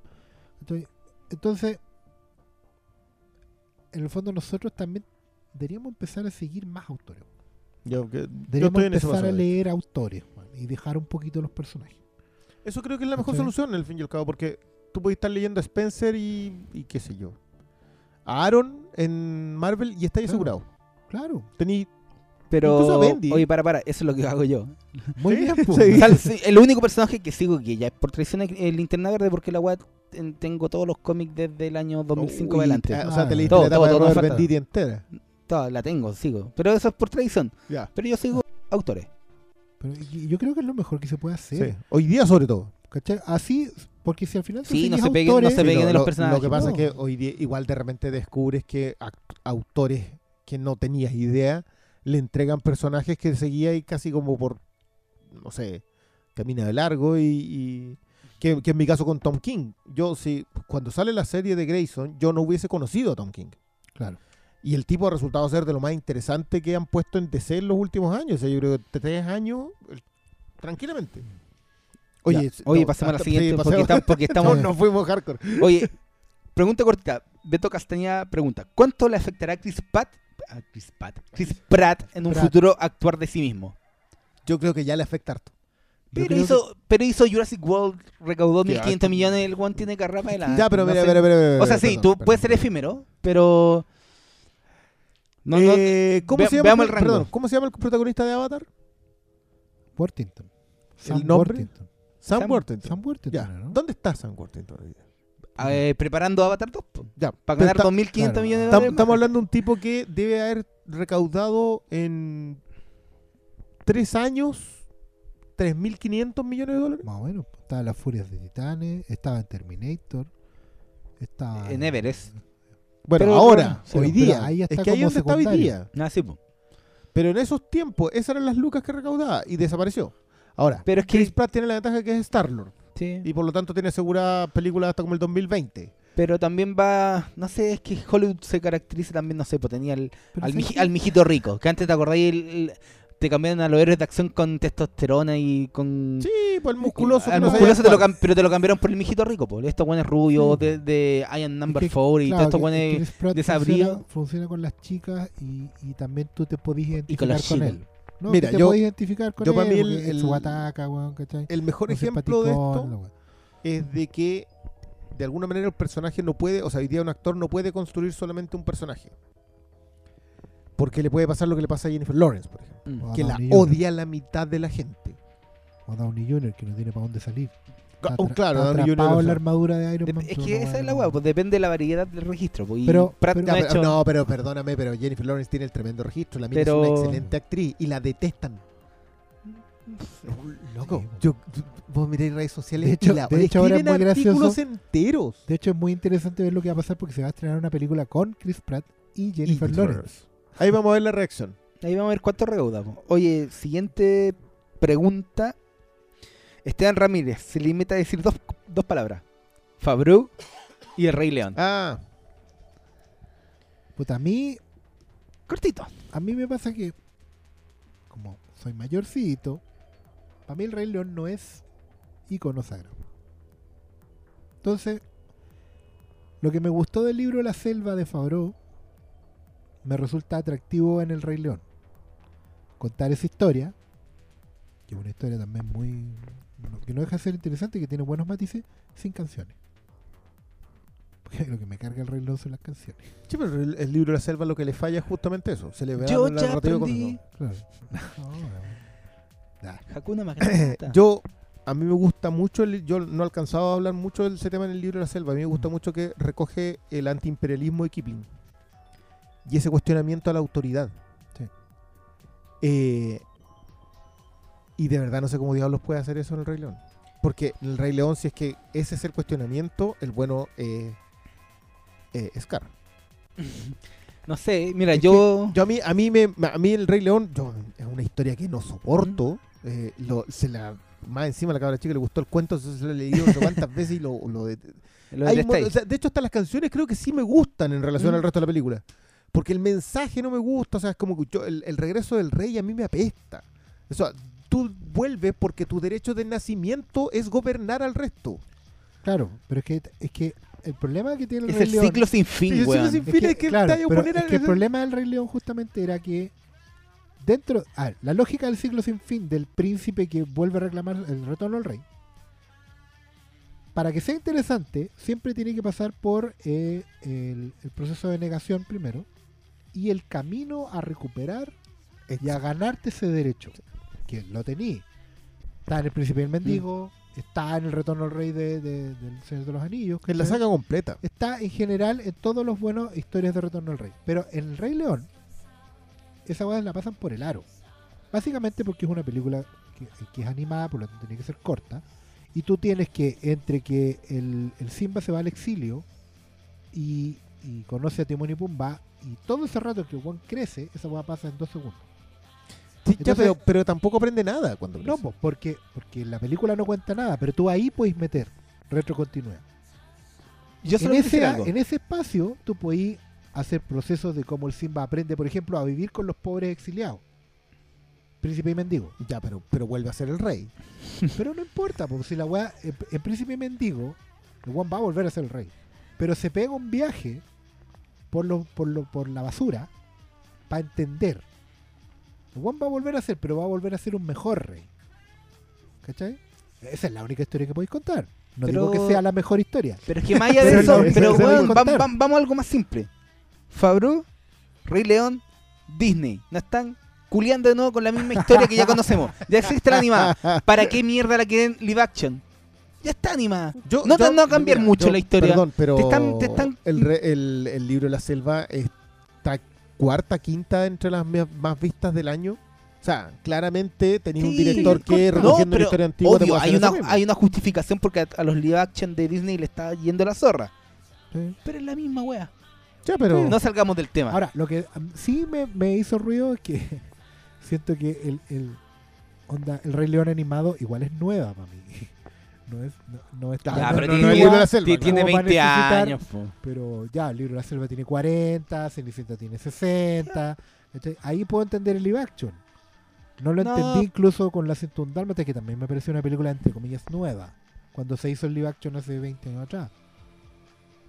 ¿Cachai? Entonces, No sé, yo- como yo- que el cadáver todavía está tibio. No sé si es necesario hacerle yo tan creo que acá un te- un- incluso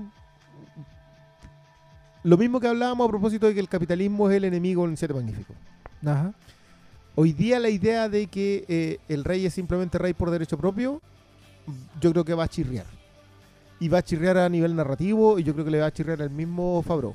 Ahora, da lo mismo, esta cuestión va a ser un exitazo. Y si no, que, 1500 vay- millones. que Y va- ahora, que pero- vayan a copiarle a los japoneses que ya le robaron la idea. Oh. ya. Simba, Oye, digo Simba. Fernando Vera, nuestras expectativas para Westworld. Se estrena el domingo en HBO. Yo la quiero ver.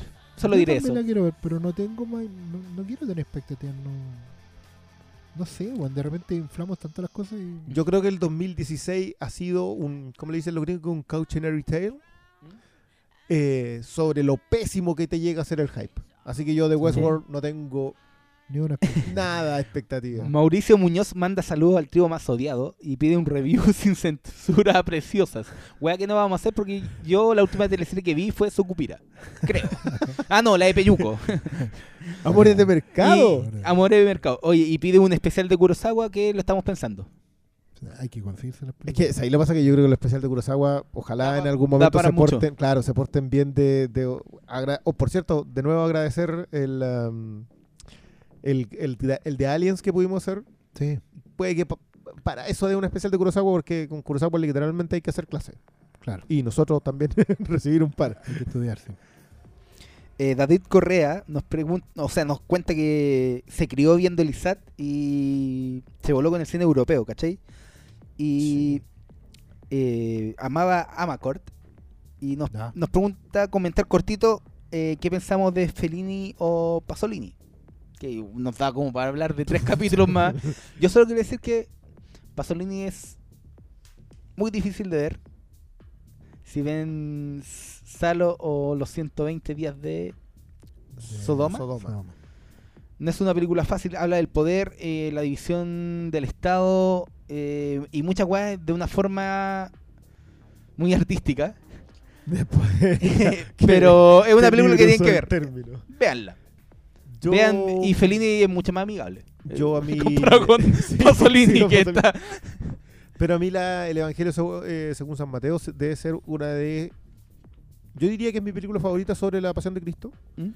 Eh, y sí, Pasolini es menos digerible que, que Fellini, porque Fellini es más... Sí, pues, Celebra eh, más, digamos. Sí, pues y es más, y es más estéticamente celebra. Pero cualquier director trascendente europeo hay que verlo. O sea, hay que ver a Tarkovsky, hay que ver a Bergman, hay que ver a Pasolini, hay que ver a Fellini, hay que... Vean los clásicos. Claro, Vean ese, tipo de clásicos. hay que verlo. Aunque yo siempre soy defensor de ir de adelante para atrás. O sea, si hoy día uno está viendo a Binding Ref, hay que retroceder a Bergman. Y hay que llegar a Tarkovsky si es que si es que te ponís a ver a, a González Iñárritu. Pero creo que hay que ir dando pasos intermedios. Y, y esos pasos intermedios son a veces más difíciles porque Ir hacia atrás, tú decís que en vez de partir por el eh, Génesis. es par- claro, partir por el Génesis es súper difícil. Hay un tema de ritmos que cuesta mucho y hay un tema de capacidad de apreciación, ¿cierto? Es como, es como cuando uno se va quemando las papilas gustativas con el copete. Claro. Para llegar a tomar whisky tenés que De tener cuarenta y tantos. De hecho, en tema, tú no, no, no tiene sentido, por ejemplo, partir una clase de apreciación de cine con Nanook el Esquimal o el tren llegando a la Metrópolis. estación, ¿cachai? No, porque vaya, lo que, lo que hoy día te hace apreciar el cine es lo que has visto recién. ¿Cachai? Y, el- y como bien dice Cristian, hay que ir detrás para adelante. Hay que hacer ingeniería inversa.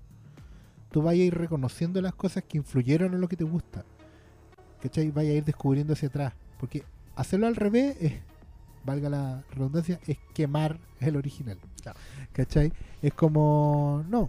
se- se- porque, porque lo vaya a encontrar antiguo, sin ritmo, flojo.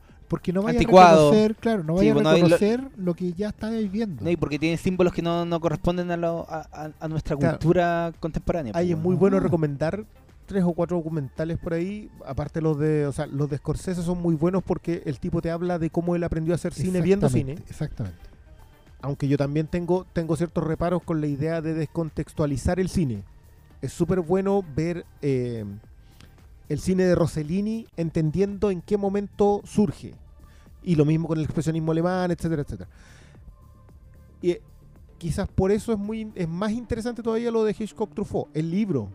el O, libro. o- o incluso el documental, porque tú ves a Wes Anderson y a David Fincher y a Scorsese hablando sobre cómo los afectó una forma de ver un cine que ya habían visto. Porque la, la idea de este- esto, cuando hacen la construcción de Vértigo, digamos, va por ese lado. Y es porque literalmente Truffaut les enseñó a ver a, a- a A Hitchcock. Y esa capacidad de los directores que uno adora, o sea, que, que, que te quede claro que Fincher construye escenas porque es fanático de Vértigo y porque la considera perfecta. Entonces, ahí esa retroingeniería es, es fundamental, sobre todo con la generación cinéfila de los 70. Sí. O sea, por eso yo igual me, me quemé un poquito con las flores que le tiran a De Palma como si De Palma fuera más trascendental que el hecho de que perteneciera a una generación específica de cineastas y una generación de cineastas que consumían cine por un lado y estaban influenciados sociopolíticamente por otro. Así es. Eh, Eso, es bueno, es que, es que ese tipo de cosas da como para mucho más, pero Sí. yo concuerdo, hay que ir, no te podéis pasar de Nolan a, a, a Hitchcock, Mm. o a, no te podéis pasar de, de Foucault a Anthony Mann. Tenéis No. que ir entre medio. Porque además, claro, se supone que los que han visto han, han ido de una manera u otra procesando y también mejorando. O sea, ni Fincher, ni Nolan, ni eh, Aronofsky, ¿cachai? Son gente que no tenga un talento y que solo esté repitiendo lo que hicieron otros. Se paran sobre hombros de gigantes, pero también aportan algo. Entonces, y son hijos de su generación, de su tiempo. O sea, el ritmo del cine hoy en día, la puesta en escena, los recursos, obviamente te generan otra manera de ver el cine. En Lawrence de Arabia hay un muy buen, una muy buena entrevista a Spielberg hablando sobre David Lean. Ya, creo que la vi. sí. Y eso, esa sí que es Sí, buena. sí. Eh, eh, Spielberg en- hablando de David y Lean hablando de cómo él llega a construir cine mucho. por. Ayuda mucho con eso.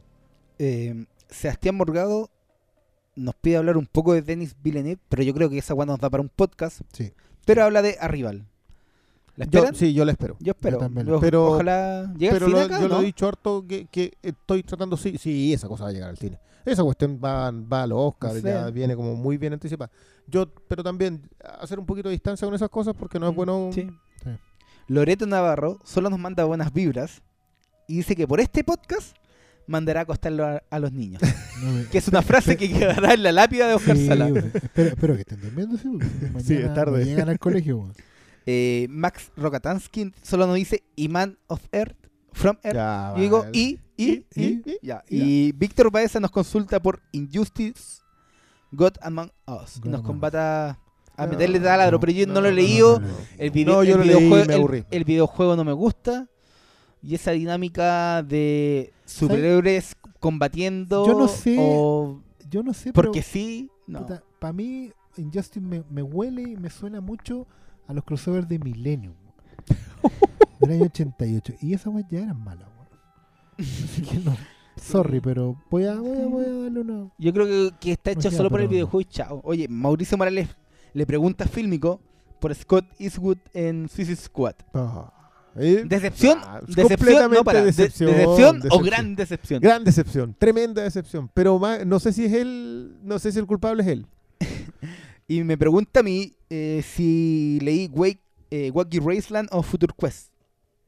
Eh, sí, solo leí el primero de Wacky Raceland, que es como el Autos Locos versión cómic. Sí. Está divertido, no me enganchó. Y Future Quest es de- una de las mejores weas que están haciendo actualmente, así que léanlo. Estamos Que es la historia de eh, Han- personajes de Hanna Barbera de aventura, Los aventureros de Hanna Barbera, al fondo. bueno, en la raja. Eh, ¿Más preguntas o ya no, sí, más preguntas. Pero Pero John Carney ya hablamos en el capítulo anterior. Sí. No, nos invitan a pelar sin remordimiento a Hermes, que no hicimos No, nada. ¿para ¿Para No, pero, qué? pero dejemos, tenemos que dejar lanzado un concurso. Oye, sí. Pero espera, pero- pero Ah, ya, cortito. una Bastián Schulz nos pregunta por el estreno más esperado del año. ¿Rock One? de lo que queda, de lo que queda. Y, y la otra cosa es que hay muchas películas que yo no sé si van a llegar al cine, como la- este año. Como la de Scorsese o la de Ben Affleck. yo, ¿Llegarán yo- este año? Sí. Ah, No sé si, No, o sea, van a llegar, sí, pero sí, puede que, pero puede- que las tiren como panero. mira, Sí, yo, yo sé que Arriba esto va, va a sonar feo, pero yo no quería. Yo quiero ver solamente este año una película que se llama La niña con todos los dones, que está basada en una novela de Mike Carey, eh, con la Glenn Close y la Gemma Atherton. Es la película que quiero ver y yo estoy viendo por todos los festivales en los que está participando que no, no hay forma de que la vean en el cine. claro. Que es una película de zombies, así que no tengo cómo. Alberto se nos pregunta, ¿cuándo un especial de The Asylum? La respuesta, el día del pico. ¿Qué diablos es de Asylum? Así le es la Eh. productora que cuando viene un, un gran estreno hace su versión Hacen, bajo hacen el... sí, ya, ya, ya, sí. Hacen Transmorphers. Yo el otro día, claro, vi el, el, el- ¿cómo es escuadrón? No, el escuadrón suicida ellos tiene un nombre así como Es como. Escuadrón eh, Asesino, espérate un poco, era como los que hicieron Atlantic Rim. Sí, esos Claro, son los mismos. Ellos son, po, bueno. Ahora, no se hicieron los escuadrón suicida y bueno, Eh. el trailer no salía mal, digamos. Keiko el Freak nos llama los maestros de la ñoñotecnia. Y esta, yo la voy a responder. Esta dice. ¿Cuándo se puso tan importante Cyborg que dejó fuera al, al detective marciano de la Díliga? Ah, Después de. con el inicio de los nuevos 52. ¿Sabes lo que Ahí pasa? partió. El problema, cortito, el problema es que en los 70, cuando se hizo la serie animada, Super Amigo, necesitaban un héroe adolescente. Entonces sacaron de la liga al detective marciano y pusieron a Cyborg. Además para incluir un afroamericano. y por eso están también lo- lo- los esa gemelos fue, fantásticos. esa fue la serie que vio Geoff Jones y es Mm. la que ama y adora. Y por lo tanto, cada vez que Geoff Jones esté metido, va a meter a Cyborg. Porque esa es su, Vamos, es su sí. formación titular. Oye, el Freak también nos dice que un podcast solo con las comiqueras nivel 5. Lo hemos pensado. Está en conversación. Estas conversaciones. Sobre todo ahora que el jefe no está y nos dejó la, la mesa. Eh, Pepe Márquez pregunta: ¿Quién le va a decir al doctor Malo que hable cerca del micrófono? No fue hermana. necesario. tu hermana. y finalmente Felipe González dice que hace poco vio Starship Troopers y dice que si bien es mala en varias cosas y ándate a la cresta porque llegamos hasta ahí, ¿cómo hacer mala Starship Troopers? Eso. Yo sé que sí creo que le hace falta una No, no, sí, Sobre no, todo hoy sí, día creo que sería no, muy él- bueno. Su pregunta apunta si es necesario un remake porque encuentra que son tiene cosas muy noventeras. Yo digo, puta, después hicieron como secuelas que no valen la pena. No, nada. Y además que Starship Trooper, la gracia es que es una película de su época hecha por Paul Verhoeven. Volvemos, No la podéis al- re- volvemos al contexto del cine. sí, es muy Entonces, eso. Y que teníamos que contarle a la- a Tenemos que nuestro- contarle a los auditores que tenemos un concurso. Dale. Ah, eh, Filmcast los invita a la premiere de la película Miss Peregrine, la última de Tim Burton, adaptando una novela del mismo nombre, con la señorita Eva Green y el niñito de que son los Asa. Asa Asa Butterfield. Que es como X-Men versión Tim Burton Puta, victoriano. que no, no yo me leí weón. la novela y la novela ¿Sí? tiene potencial. Ah, espero que no sea El- así, pero los trailers es muy pero- X-Men. Sí, lo que pasa es que el, el- el niñito, el protagonista Asa Butterfield, tiene que ser el, el- es el nieto de un perseguido por los nazis, ¿Ya? eh, judío por ende, y él siempre, el, el abuelo le contaba historias de monstruos que lo perseguían, ¿cachai? Y, y- y- y co- cosas muy de... que el niño toda la vida había interpretado que era una manera de, de sublimar el horror del holocausto. Hasta que un día efectivamente a su abuelo le pasa algo que involucra monstruos, fantasía, y se da cuenta que al parecer el abuelo no le contaba metáforas, sino que le contaba la verdad. Y eso lo hace viajar a una isla británica donde se encuentra con, tiene las referencias para encontrar a esta señora Miss Peregrine que tiene un hogar de niños peculiares. Y se encuentra con los X-Men. Y que básicamente son niños con poderes. Y ella es suerte Ya, y esto va a haber un, un- un-. Supongo, vamos a hacer un post en el. en Facebook el- de en- Flimcast sí, pues, la- en la página de Flims vamos a hacer, porque como bien sugirió Doctor Maro, la pregunta es, ¿cuál es tu película favorita de Tim Burton? Fácil. ¿Ah? Pero nos, nos escriben uh, eh, una palabra así. No, pues, no sé, fundamente su respuesta. Digan, y Fundamente su Es respuesta. Fundamente si fundamenta, probablemente va a ganar. Chicos, la van premier es el martes 4 de octubre a las 20.30 horas. En, hasta ahí nomás porque después llegan colados. No, pero es que igual sepan que el Ah, martes sí, po, el 4 martes- a las 20.30 para que participen los que pueden ir. Sí, pues. Ya no nos van a Sí, claro, no dejen con la entrada. Sí, pues aprovechen la gente que voy. Eh, Vamos a hacer el sorteo unos días antes para que puedan Yo creo retirar que el domingo entradas. para que tengan el lunes y martes para retirarla. Claro, lunes y martes retirar las entradas en Fílmico, Paseo de las Palmas, local 018. Y nada más. Y nada más. Saludos a Hermes que estar ahí, que, lo, que va a editar esto Sí, atentos al post en, en, en Facebook. Y, Facebook y y nos despedimos en una hora donde los niños ya están acostados, así Vale, que ya es vale, hora de vale. ponerla. Buenas noches. Buenas noches.